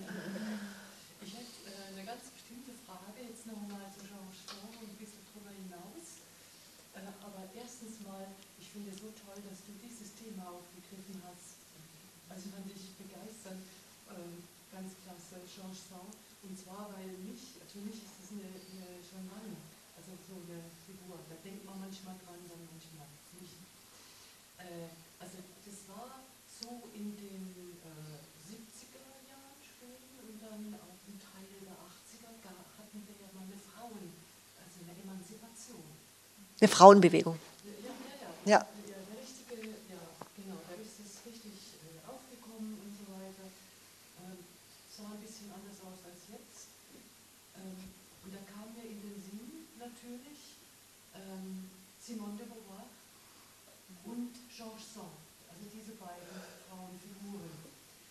Und ähm, ja, äh, also die Frauen hatten damals, oder wir, äh, nicht so sehr die Absicht, das jetzt immer ständig zu betonen und besonders rauszustreichen, dass wir nicht Menschen, sondern dass wir Menschinnen sind. Also was jetzt heute gerade so modern ist, mit den Sternchen und so. Nein, Mensch. Und ähm, da fiel mir ein, äh, immer die Figur Jean Sand, also wie sie sich gegeben hat, also, und äh, Simone de Beauvoir, äh, die sich dazu geäußert hat, das andere Geschlecht und äh, die auch gesagt hat, die Frau ist nicht das andere Geschlecht, sondern sie wird ja seit Hunderten und Tausenden Jahren ja dazu gemacht. Also so gesellschaftlich, ist so rausgestrichen. Und ähm, dann gab es so einen Satz, der da immer so äh, kursiert hat, und da wollte ich dich fragen. Und zwar, äh, der Geist hat kein Geschlecht. Mhm. Das ist ein Zitat. Das ist ein Zitat von Georges Sand. Ja. Ja. Mhm. Danke. Ja. Weil, äh, das, das ist mir immer präsent und mir war ja, ja. klar, hat sie oder sie Ja, und es ist eigentlich, man muss es ja immer im Französischen denken, ähm, sie hat eigentlich gesagt, der Verstand hat kein Geschlecht. Ja. Äh, L'esprit. Ja. L'esprit, was der Geist ist, aber im Französischen ja so dazwischen ist.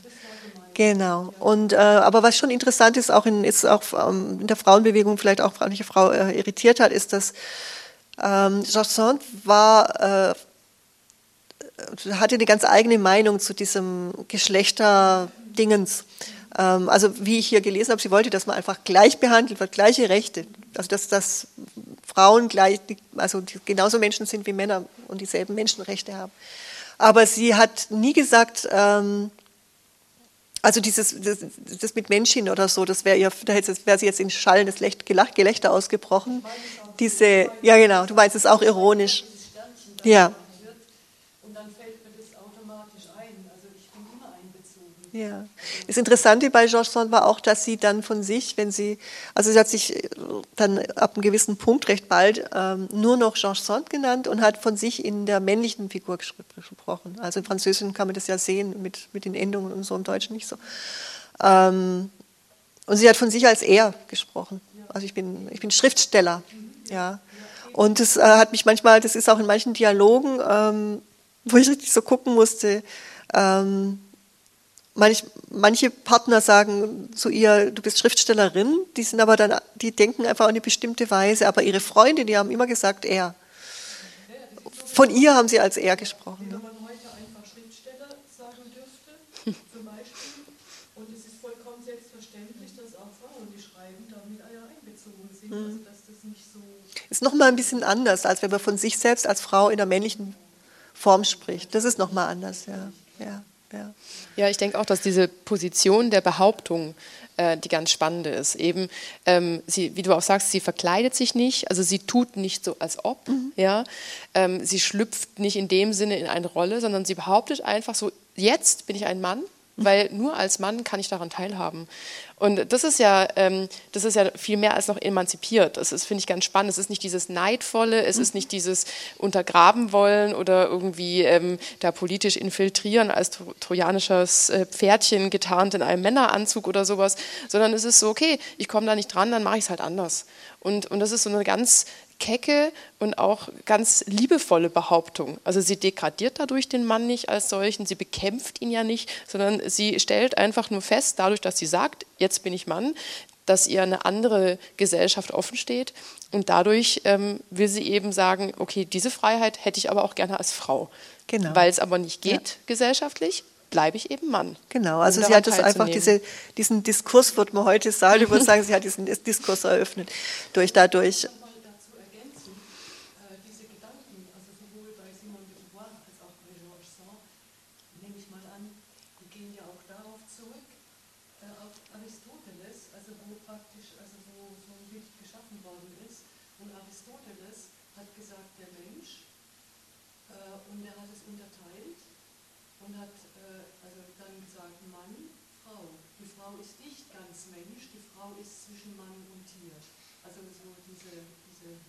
Ja, das ist halt, Männer haben öfter mal Angst gehabt vor Frauen und das war dann so ein Versuch, damit umgehen zu können. In dem Moment, in dem ich quasi das Böse, dem Bösen eine Form geben kann, ja, in dem Moment kann ich auch damit umgehen. Das ist ja das Tolle. Aber da müssen wir vielleicht auch noch mal einen extra Abend zum oder du schreibst noch genau. mal so ein. Buch über so diese Momente. Das, jetzt erstmal jetzt erstmal über wen? Naja, über solche Diskurse, weißt du? Nein, nein, über so Diskurse schreibe ich keine Bücher. Das machen schon viele andere, die machen das viel besser als ich. Also wir kommen zurück mich da. zur Liebe, würde ich sagen. genau. Äh, oder auch zu dem, ja, da hinten ist noch eine. Mhm. Oh, Auflage ist heute eigentlich was, was es nicht mehr so gibt. Also am Anfang, früher hat man, das war das so, da war das Drucken ähm, teuer. Und darum hat man am Anfang im Verlag total lange nachgedacht, was für eine Auflage machen wir. Und je höher diese Auflage war, desto zufriedener war der Autor, weil, ja, mhm. natürlich. Aber heute ist das Drucken total billig und viel teurer als das Drucken ist das Lagern. Mhm. Und deshalb drucken die Verlage am Anfang einfach mal so viel, wie der Buchhandel geordert hat und sagen mir das auch gar nicht, weil sie, weil das immer noch große Verwirrung stiftet.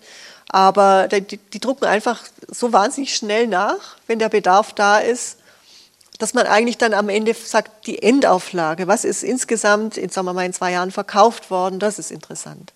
Kann ich jetzt aber noch nicht sagen, weil es ist erst seit zehn, noch nicht mal eine Woche raus.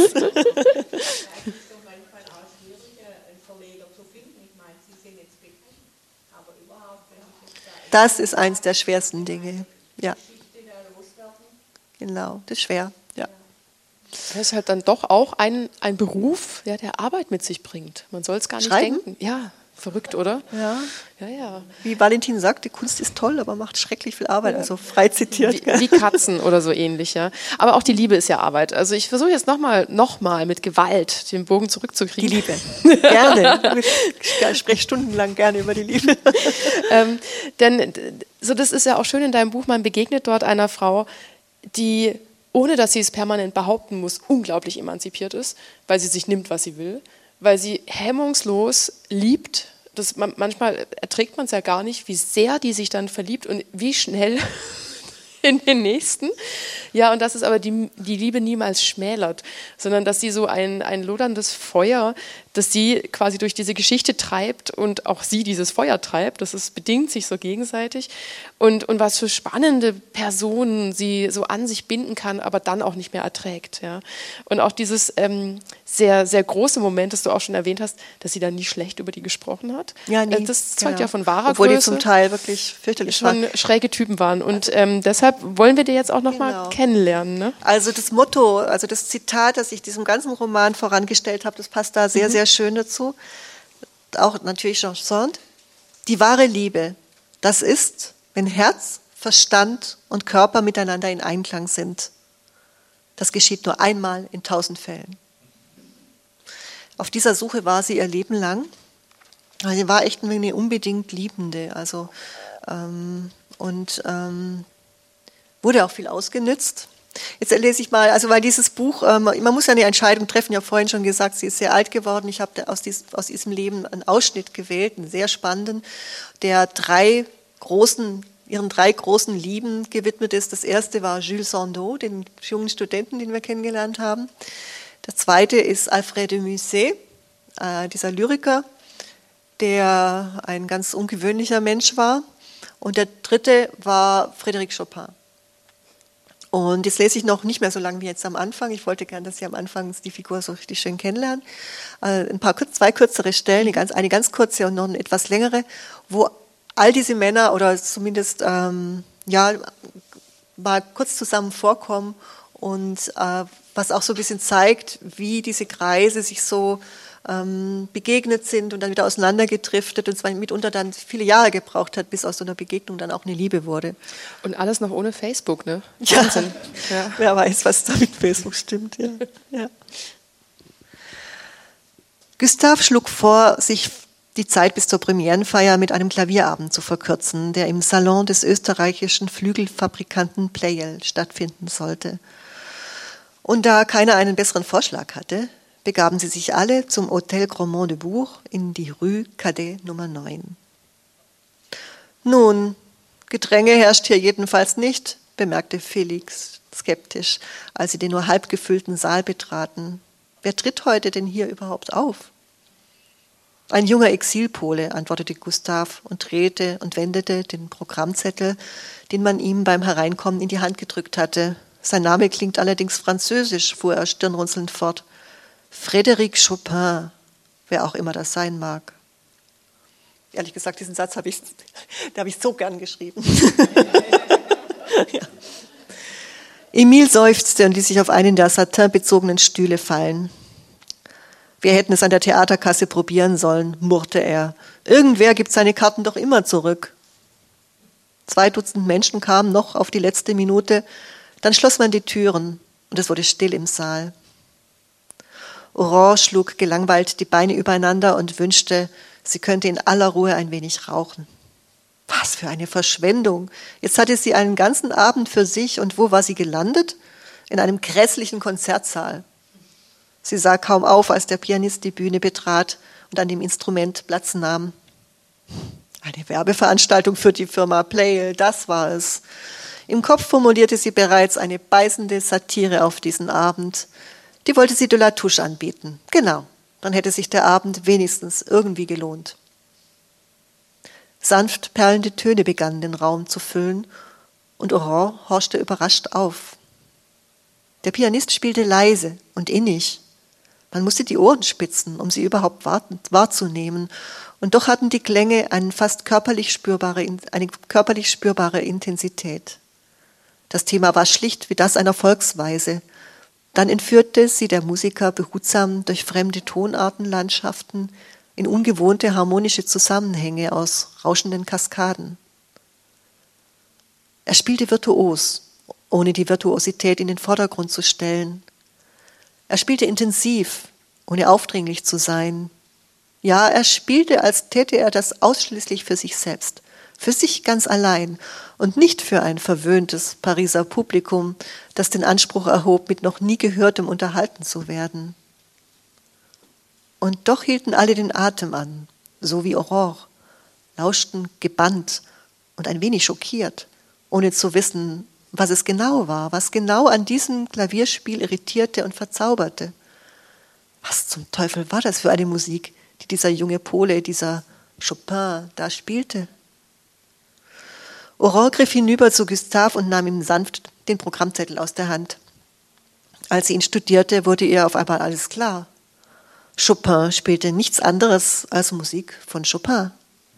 Frédéric Chopin war nicht nur Interpret, er war auch Komponist. Und was für einer! Seine Musik schien direkt aus seinem Herzen über die Finger ins Ohr des Publikums zu strömen. Sie legte das Blatt beiseite und betrachtete den Mann dort vorn am Flügel genauer. Er war schlank und groß. Im Kerzenlicht der vielen Kristalllüster schimmerte sein Haar wie flüssiges Gold oder wie Honig. Der mauvefarbene, fast schon auffallend schlicht geschnittene Anzug saß tadellos und betonte seine geschmeidige Gestalt. Die Seitenansicht seines Gesichts wurde dominiert von einer großen, gebogenen Nase und Aurore musste beinahe lachen, denn sie war noch ausgeprägter als ihre eigene und beschattete einen sensiblen Mund. Jedenfalls glaubte sie das. Sie saß zu weit hinten im Saal, um das genau sehen zu können. Frédéric Chopins Gesicht jedoch war weiß, wie helles Wachs. Seine gesamte Erscheinung wirkte vornehm. Die Art, wie er auf dem Schemel saß, wie seine beiden Füße die Pedale bedienten, so als sei er auf dem Sprung und würde im nächsten Moment aufspringen und davoneilen, den Tönen hinterher. Das alles rührte etwas in ihr an, wovon sie nicht zu sagen vermochte, was es war. Und als er sich vor der Pause erhob und verbeugte, stellte Aurore fest, dass er aussah wie ein leibhaftiger Engel. Er spielt göttlich, sagte sie in der Pause zu Jules und den anderen. Jules bedachte sie mit einem amüsierten Blick. Du bist ja ganz aufgeregt. Ja, er spielt recht gut, stimmte Emile ihr zu, ohne Jules zu beachten. Manchmal etwas zu leise. Oder werde ich schwerhörig auf meine alten Tage? Ora musste herzlich lachen. Emil war schließlich erst 22. Wollt ihr wirklich die zweite Hälfte noch hören? fragte Felix, als man die Gäste wieder in den Saal rief. Wir könnten schon jetzt ins Café de Paris gehen. Dann sichern wir uns die besten Plätze, ehe alle anderen die Bude stürmen. Gute Idee, rief Jules. Ich bin dabei. Kommst du auch mit, Oran? Sie zögerte. Diese Musik hatte sie tief berührt und Erinnerungen in ihr wachgerufen. Als junges Mädchen hatte sie Harfe gespielt. Auch ein Flügel stand zu Hause in Noir. Es hatte ihr immer Freude bereitet zu musizieren, bis Casimir in ihr Leben getreten war und die Musik daraus verbannt hatte. Der Klang ihres Spiels hatte ihn rasend gemacht, bis sie schließlich versprechen musste, in seiner Gegenwart ganz darauf zu verzichten. Jetzt wurde ihr bewusst, wie sehr sie das vermisste. Eigentlich wäre sie gern geblieben, hätte sich den zweiten Teil angehört, zumal ein Klavierkonzert auf dem Programm stand. Als ihre Freunde jedoch einhellig zum Aufbruch drängten, schloss sie sich ihnen an. Ja, die allererste Begegnung mit Chopin. Soll ich gleich zur nächsten springen? Oder möchtest du noch kurz? Jetzt, also, der Papa grätschen wir noch kurz rein. das ist eine, eine, schöne Szene, weil sie ähm, tatsächlich schafft, etwas zu beschreiben, was sehr schwer zu beschreiben ist, nämlich äh, wann und wie und warum man sich vielleicht verliebt. Und vielleicht ist es manchmal gar nicht äh, die Person als solche, sondern das, was eine Person tut. Und in diesem Fall ist es ganz gut nachvollziehbar, weil es ein Musiker ist. Mhm. Der spielt da Klavier und das berührt sie so sehr, dass es sie ähm, ein bisschen irritiert und überfordert und sie nervös wird und rote Backen bekommt. Also da hat Amos Pfeiltisch schon knallhart erwischt. Ähm, und mich interessiert jetzt total, ist dir denn schon passiert, dass äh, äh Leser oder Leserinnen oder Leser mit Sternchen, ich weiß nicht, dass wir heute alle, oder einfach nur Leser, ähm, muss man so korrekt sagen. Hast du denn auch schon mal ähm, Liebesbriefe gekriegt, ähm, aufgrund dessen, dass jemand sich durch dein Buch in dich verliebt hat, auf eine Art? Nein, das habe ich nicht. Och. Wobei ich jetzt drüber nachdenken muss, wie ich meinen Mann kennengelernt habe. Ich habe meinen Mann auch übers Schreiben kennengelernt, allerdings ähm, anders. Also das war jetzt nicht über ein Buch und äh, ja. Nein, ich habe noch keine Liebesbriefe bekommen. Sollte ich mir Sorgen machen? naja, also dieses Mal hast du ja, also hast du ja eine gute Ausrede. Also wenn man den Autoren oder die Autorin eben fragt, so, ähm, ja, aber die Protagonistin, das sind doch sie selbst. Ja. Dieses okay. Mal ist es ganz gut gelöst, dass du sagst, ja, es ist ja es ist zwar ein, ein, historischer Roman und ich schreibe da über diese Figur, aber im Gegensatz zu anderen Büchern von dir, wo es tatsächlich ähm, ausgedachte äh, Protagonisten und Figuren sind, wo man dann ganz schnell sagt, ach komm Beate, das, das ist doch deine Idee, ähm, ist es natürlich hier ganz charmant, dass es einerseits so diese Geschichte dieser unglaublichen Frau ist aus Paris, aber natürlich auch irgendwas von deinem Erleben, von deinem Wahrnehmen oder auch vom Erfahrungswert damit reinfließen muss, ähm, um diese Feurigkeit am Leben zu halten. Ähm, fand ich ganz spannend, dass es eben jetzt auf einmal dieser historische Roman ist, weil das ja immer die Lieblingsfrage ist, einem einer Autorin gegenüber so, ja und wie viel steckt da jetzt hin? Wie viel sind Sie jetzt selber von dieser mhm. Figur? Haben Sie auch so eine schlimme Liebe hinter sich oder waren Sie immer nur glücklich? Ähm, ist das sowas, was du öfter gefragt wirst? Ja, ist klar. Und die Antwort ist eigentlich aber auch, äh, es ist also auf eine Weise ist es ja aber auch richtig. Man kann immer nur über das schreiben, was man kennt oder sich wirklich richtig gut vorstellen kann. Und ähm, ich denke, man muss nicht, äh, das geht gar nicht, man kann nicht alle Leben gelebt haben, aber ich denke, ähm, deshalb, was ich vorhin gesagt habe, ich prüfe dann sehr, fange ich, fang ich da Feuer bei einer Figur, die mir ins vorgeschlagen wird. Ähm, wenn das nicht der Fall ist, kann ich das Buch ja auch nicht schreiben. Ich kann eigentlich nur schreiben, ein Buch schreiben, wenn ich über jemanden schreibe, ob ich den jetzt erfunden habe oder ob das eine historische Figur ist.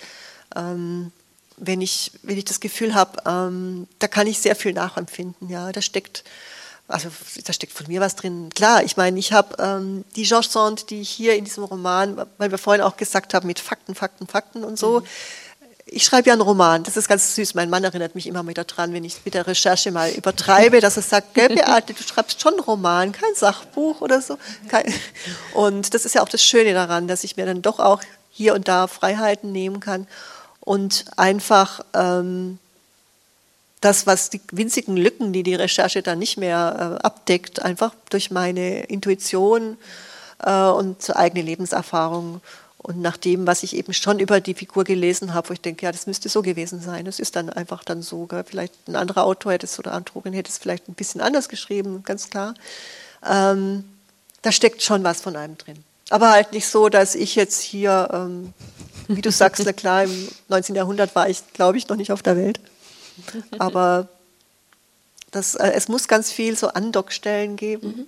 damit man das machen kann. Man verbringt ja sehr viel Zeit mit so einer Figur auch. Das ja, ja auch das, ist, das, ist, tatsächlich auch, finde ich, hochspannend, ähm, weil du näherst dich ja sehr, sehr unwissend, vielleicht auch auf eine Art ähm, schnelle Verliebtheit dieser Person und du lernst sie dann durch die Recherche auch kennen. Und ich finde gar nicht, dass sie sich so schnell verliebt hat. Also das war mir auch ganz wichtig. Ähm, diese ganzen. Ich meinte eher dich in, also, also, mich, ja, dass weil, ich mich in sie verliebt habe. Ja. Nein, das ging ja, hat ja mit 15 begonnen. Ja, ja aber nicht, ihr habt euch ja auch jetzt ganz lange, seid ihr euch quasi immer wieder begegnet und, ja. und jetzt endlich. Jetzt endlich hat es gefunkt. Hat's ja. geklappt. Gut, Ding braucht Weile und so weiter. Ne? Es muss der richtige Zeitpunkt kommen. Ja, man muss auch offen dafür sein, es zulassen können. Gar nicht so einfach immer. Ähm, wir machen noch ein bisschen weiter. Das ist gut. Und danach machen wir dann die absolute Fragerunde. Wir haben da noch drei Stunden Zeit, keine Sorge. bis, der, bis der Akku streikt oder so. Also Sie haben gehört gerade in dem kleinen Ausschnitt, jetzt hat, haben wir noch von Aurore gesprochen, jetzt kommen wir zu einem, jetzt haben wir den Zenit schon überschritten, jetzt sprechen wir nur noch von Georges. Paris, Januar nach 1833. Also es sind zwei Jahre vergangen seit dem Beginn. Die Salle Le Pelletier de Paris, der Pariser Oper, vibrierte im Glanz der illustren Gäste. Alles, was Rang und Namen hatte, feierte die Premiere von Gustave III. ou le Bal Masqué des arrivierten Komponisten Aubert. Im Schein der Kronleuchter schimmerten die Garderoben der Damen der Gesellschaft in pudrig hellen Tönen, sanft gebrochenes Weiß wie von Perlen, silbernes Grau, lichtes Creme dominierten Chiffon, Organza und Spitze, duftig und leicht, ließen die weiblichen Körper darunter gerade nur so weit erahnen, wie es die Schicklichkeit erlaubte. Wer konnte, schwebte mehr, als dass sie ging, das Glas Champagner zwischen, zierlich zwischen zwei Fingern haltend. Blutjunge Debütantinnen bemühten sich, in den ungewohnten Schuhen würdevoll zu schreiten, mit ihren Abendtäschchen am Handgelenk nirgendwo hängen zu bleiben und nach Möglichkeit ihre Fächer nicht im unpassenden Moment zu verlieren. Was für ein Spektakel, spottete de la Touche. Schaut euch diese jungen Hühner an.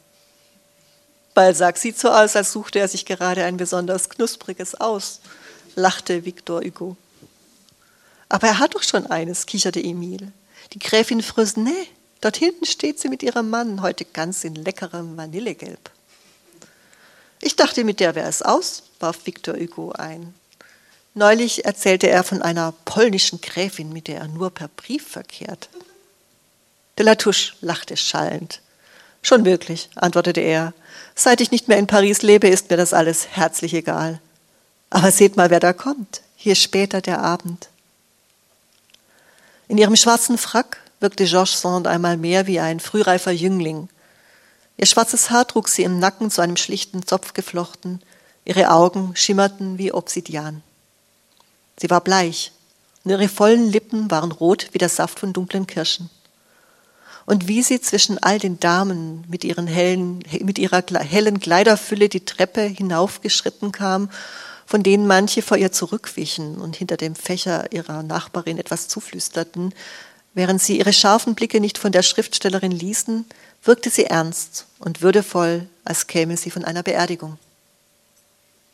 So ganz allein begrüßte Balzac sie, der sich von den Debütantinnen abgewendet hatte. Ich sehe mindestens 800 Menschen um uns herum, Honoré, entgegnete Georges lächelnd. Balzac strahlte sie bewundernd an. Nie ist ein Künstler einsamer als inmitten seines Publikums. Herzlichen Glückwunsch zu Valentine. Das Buch hat mich bezaubert, mein lieber Georges. Wirklich? Das freut mich, antwortete sie, äußerlich die Ruhe selbst, innerlich jedoch bebte sie fast vor Stolz. Und nicht nur der berühmte Balzac, sondern auch die wichtigsten Kritiker Frankreichs lobten ihr Buch in den höchsten Tönen.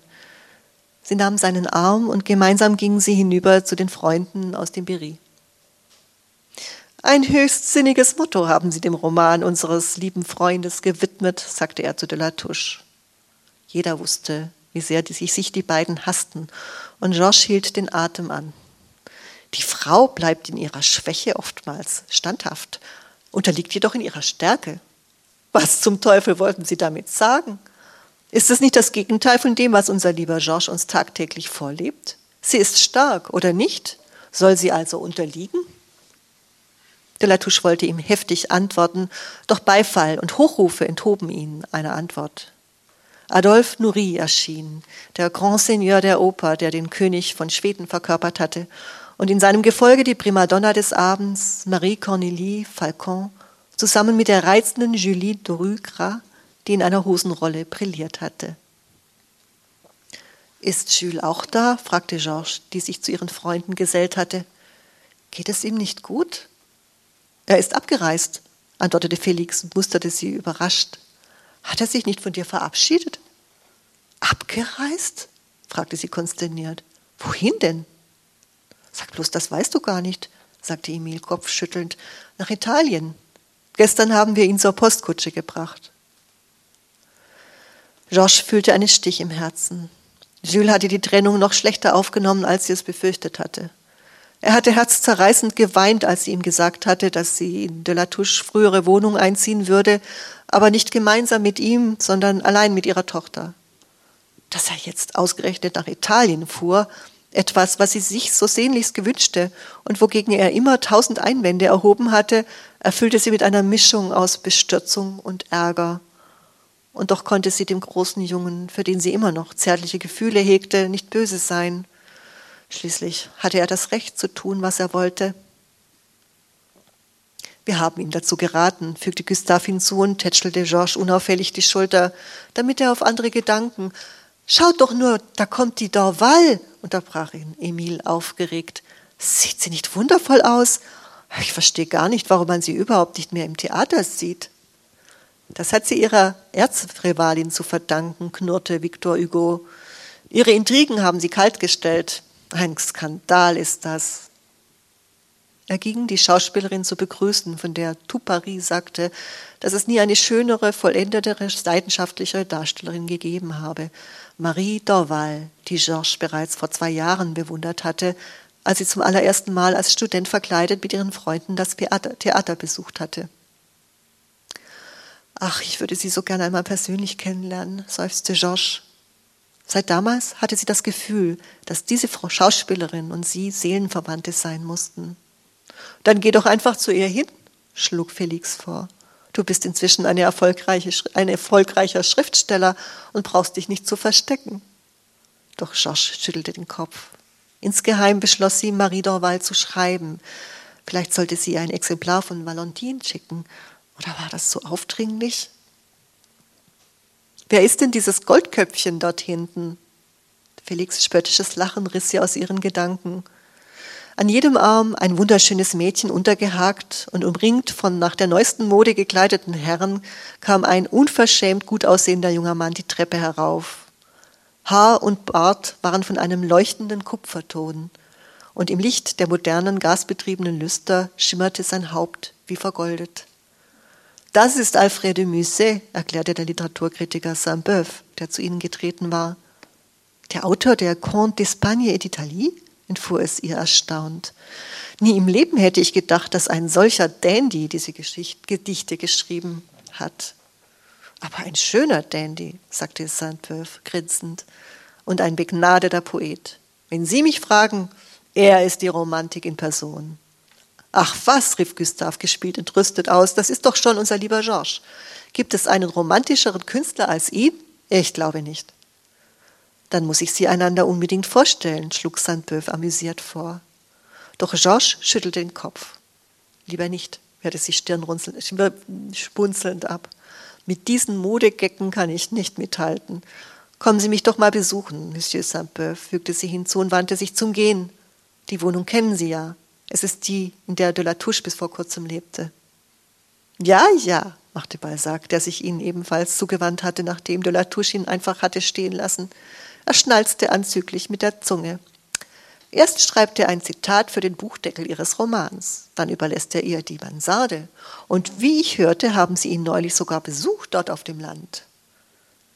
Sie halten Ihre Ohren in den falschen Wind, mein Freund, antwortete Georges. Geben Sie acht, dass er Ihnen keinen Unsinn einbläst. Sie verabschiedete sich, trotz der Proteste ihrer Freunde. Ihr war nicht nach Feiern. Die Trennung von Jules und die Nachricht von seiner Italienreise schlugen ihr aufs Gemüt. Doch auf einmal stellte sich, stellte sich ihr de la Touche in den Weg. Das war eine ausgesprochene Dummheit von dir, dieser Vertrag mit Bülow, sagte er. Sein Bart wirkte zerzaust, offenbar hatte ihm die Begegnung mit Balzac die Laune verdorben. Wie willst du alle sechs Wochen 122 druckreife Seiten liefern? Dafür zahlt er mir 4000 Francs im Jahr. Er wusste schließlich genau wie sie, dass sie damit jetzt schon die, zu den bestbezahlten Schriftstellern des Landes gehörte und das auch noch als Frau. Sie brauchte das Geld dringend für sich und ihre Kinder. Noch vor wenigen Wochen hatte sie nicht gewusst, wovon die nächste Biete bezahlen.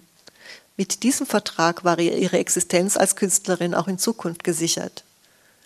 Ja, aber du hast dich auf zehn Jahre gebunden, schaltete Latouche sie aus, als wäre sie ein kleines Mädchen. Und Georges sah sich verärgert um, wer dies alles mithören konnte. Das bedeutet zehn Jahre Sicherheit. Latouche lachte höhnisch auf. Sicherheit, äffte er sie nach. Er hat dich geknebelt, rief er aus. Das bin ich gern eingegangen, entgegnete Georges verärgert. Die Revue des Deux Mondes ist aktuell das renommierteste Blatt im Bereich Literatur. Alles, was Rang und Namen hat, schreibt für Bülow. Hugo, Dumas, Alfred de Vigny, Balzac und alle anderen. Warum soll nicht ich auch für ihn schreiben, wo du doch den Figaro aufgegeben hast? Ja, verspott du mich nur, unterbrach de la Touche sie aufgebracht. Ich weiß, dass ihr mich alle für einen Versager haltet. Aber nein, Henri, wie kommst du nur darauf? rief Georges aus. Mit irgendetwas muss ich schließlich mein Geld verdienen. Du hast mir beigebracht, auf Kommando zu schreiben, und zwar auf den Buchstaben genau.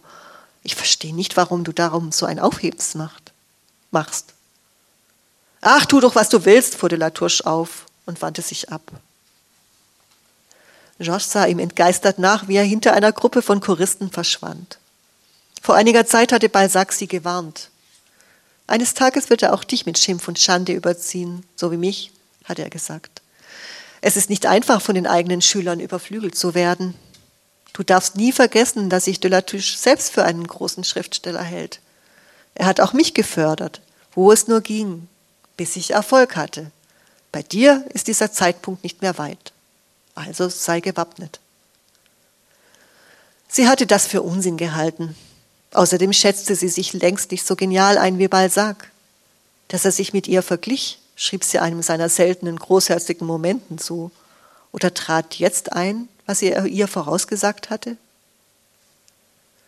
Sie strebte dem Ausgang zu und geriet auf einmal in eine Gruppe von Neuankömmlingen, in ihrer Mitte eine geschmeidige Gestalt mit honigblondem, weichem Haar und samtbraunen Augen. Einen Moment musste, musste Georges sich besinnen, wo sie diesen jungen Mann schon einmal gesehen hatte. Dann fiel es ihr ein, es war der polnische Pianist, dessen Spiel so lange in ihr nachgeklungen hatte. Wie hieß er noch gleich? Chopin, Frédéric Chopin. Passen Sie doch auf, Genome, rief ein hochgewachsener Mann mit nach hinten gekämmter Mähne und mächtiger Adlernase, der die Gruppe anzuführen schien. Seine ungewöhnlichen Augen in der Farbe von Malachit musterten sie empört. Sie trat amüsiert beiseite. Es war lange her, dass sie jemand für einen Jungen gehalten hatte. Aber meine Herren, ich bitte Sie, hörte sie eine vertraute Stimme hinter sich. Das ist die berühmte Schriftstellerin Georges Sand. Es war Victor Hugo, der den Mann mit der Adlernase freundschaftlich begrüßte. Darf ich vorstellen? Franz Liszt. Ein wundervoller Musiker. Der Mann mit der Adlernase starrte sie überrascht an. Schriftstellerin? fragte er und musterte sie von Kopf bis Fuß. Ich hatte das Vergnügen, sagte Georges ungerührt zu Frédéric Chopin, Sie schon einmal spielen zu hören. Das war im vergangenen Jahr, meine ich, im Salon Playe. Es hat mich sehr berührt. Der Pole betrachtete sie wie ein seltenes Insekt. Ganz offensichtlich hatte er noch nie eine Frau in Männerkleidung gesehen. Kommen Sie, Frederik, mischte sich Viktor, Viktor gutmütig ein. Ich dachte immer, ihr Polen wärt charmant zu Damen. Jedenfalls sagt man euch das nach. Eine verlegene Röte überflog den blassen Teil des Komponisten. Verzeihen Sie, sagte er leise, warf ihr erneut einen misstrauischen Blick zu und entschwand mit seiner Entourage im Gedränge. Georges sah ihnen nach und lachte, während Viktor sein mächtiges Haupt schüttelte. Diese Polen, sagte er schmunzelnd, bei aller Liebe, aber ein wenig rückständig sind sie schon.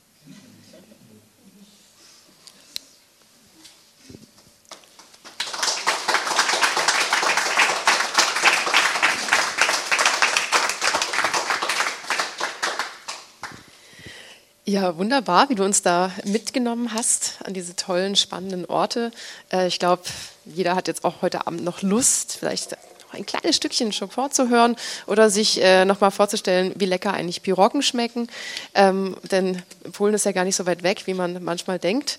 Ähm, politisch brauchen die jetzt ein bisschen Unterstützung von uns, deshalb schicken wir gute Gedanken.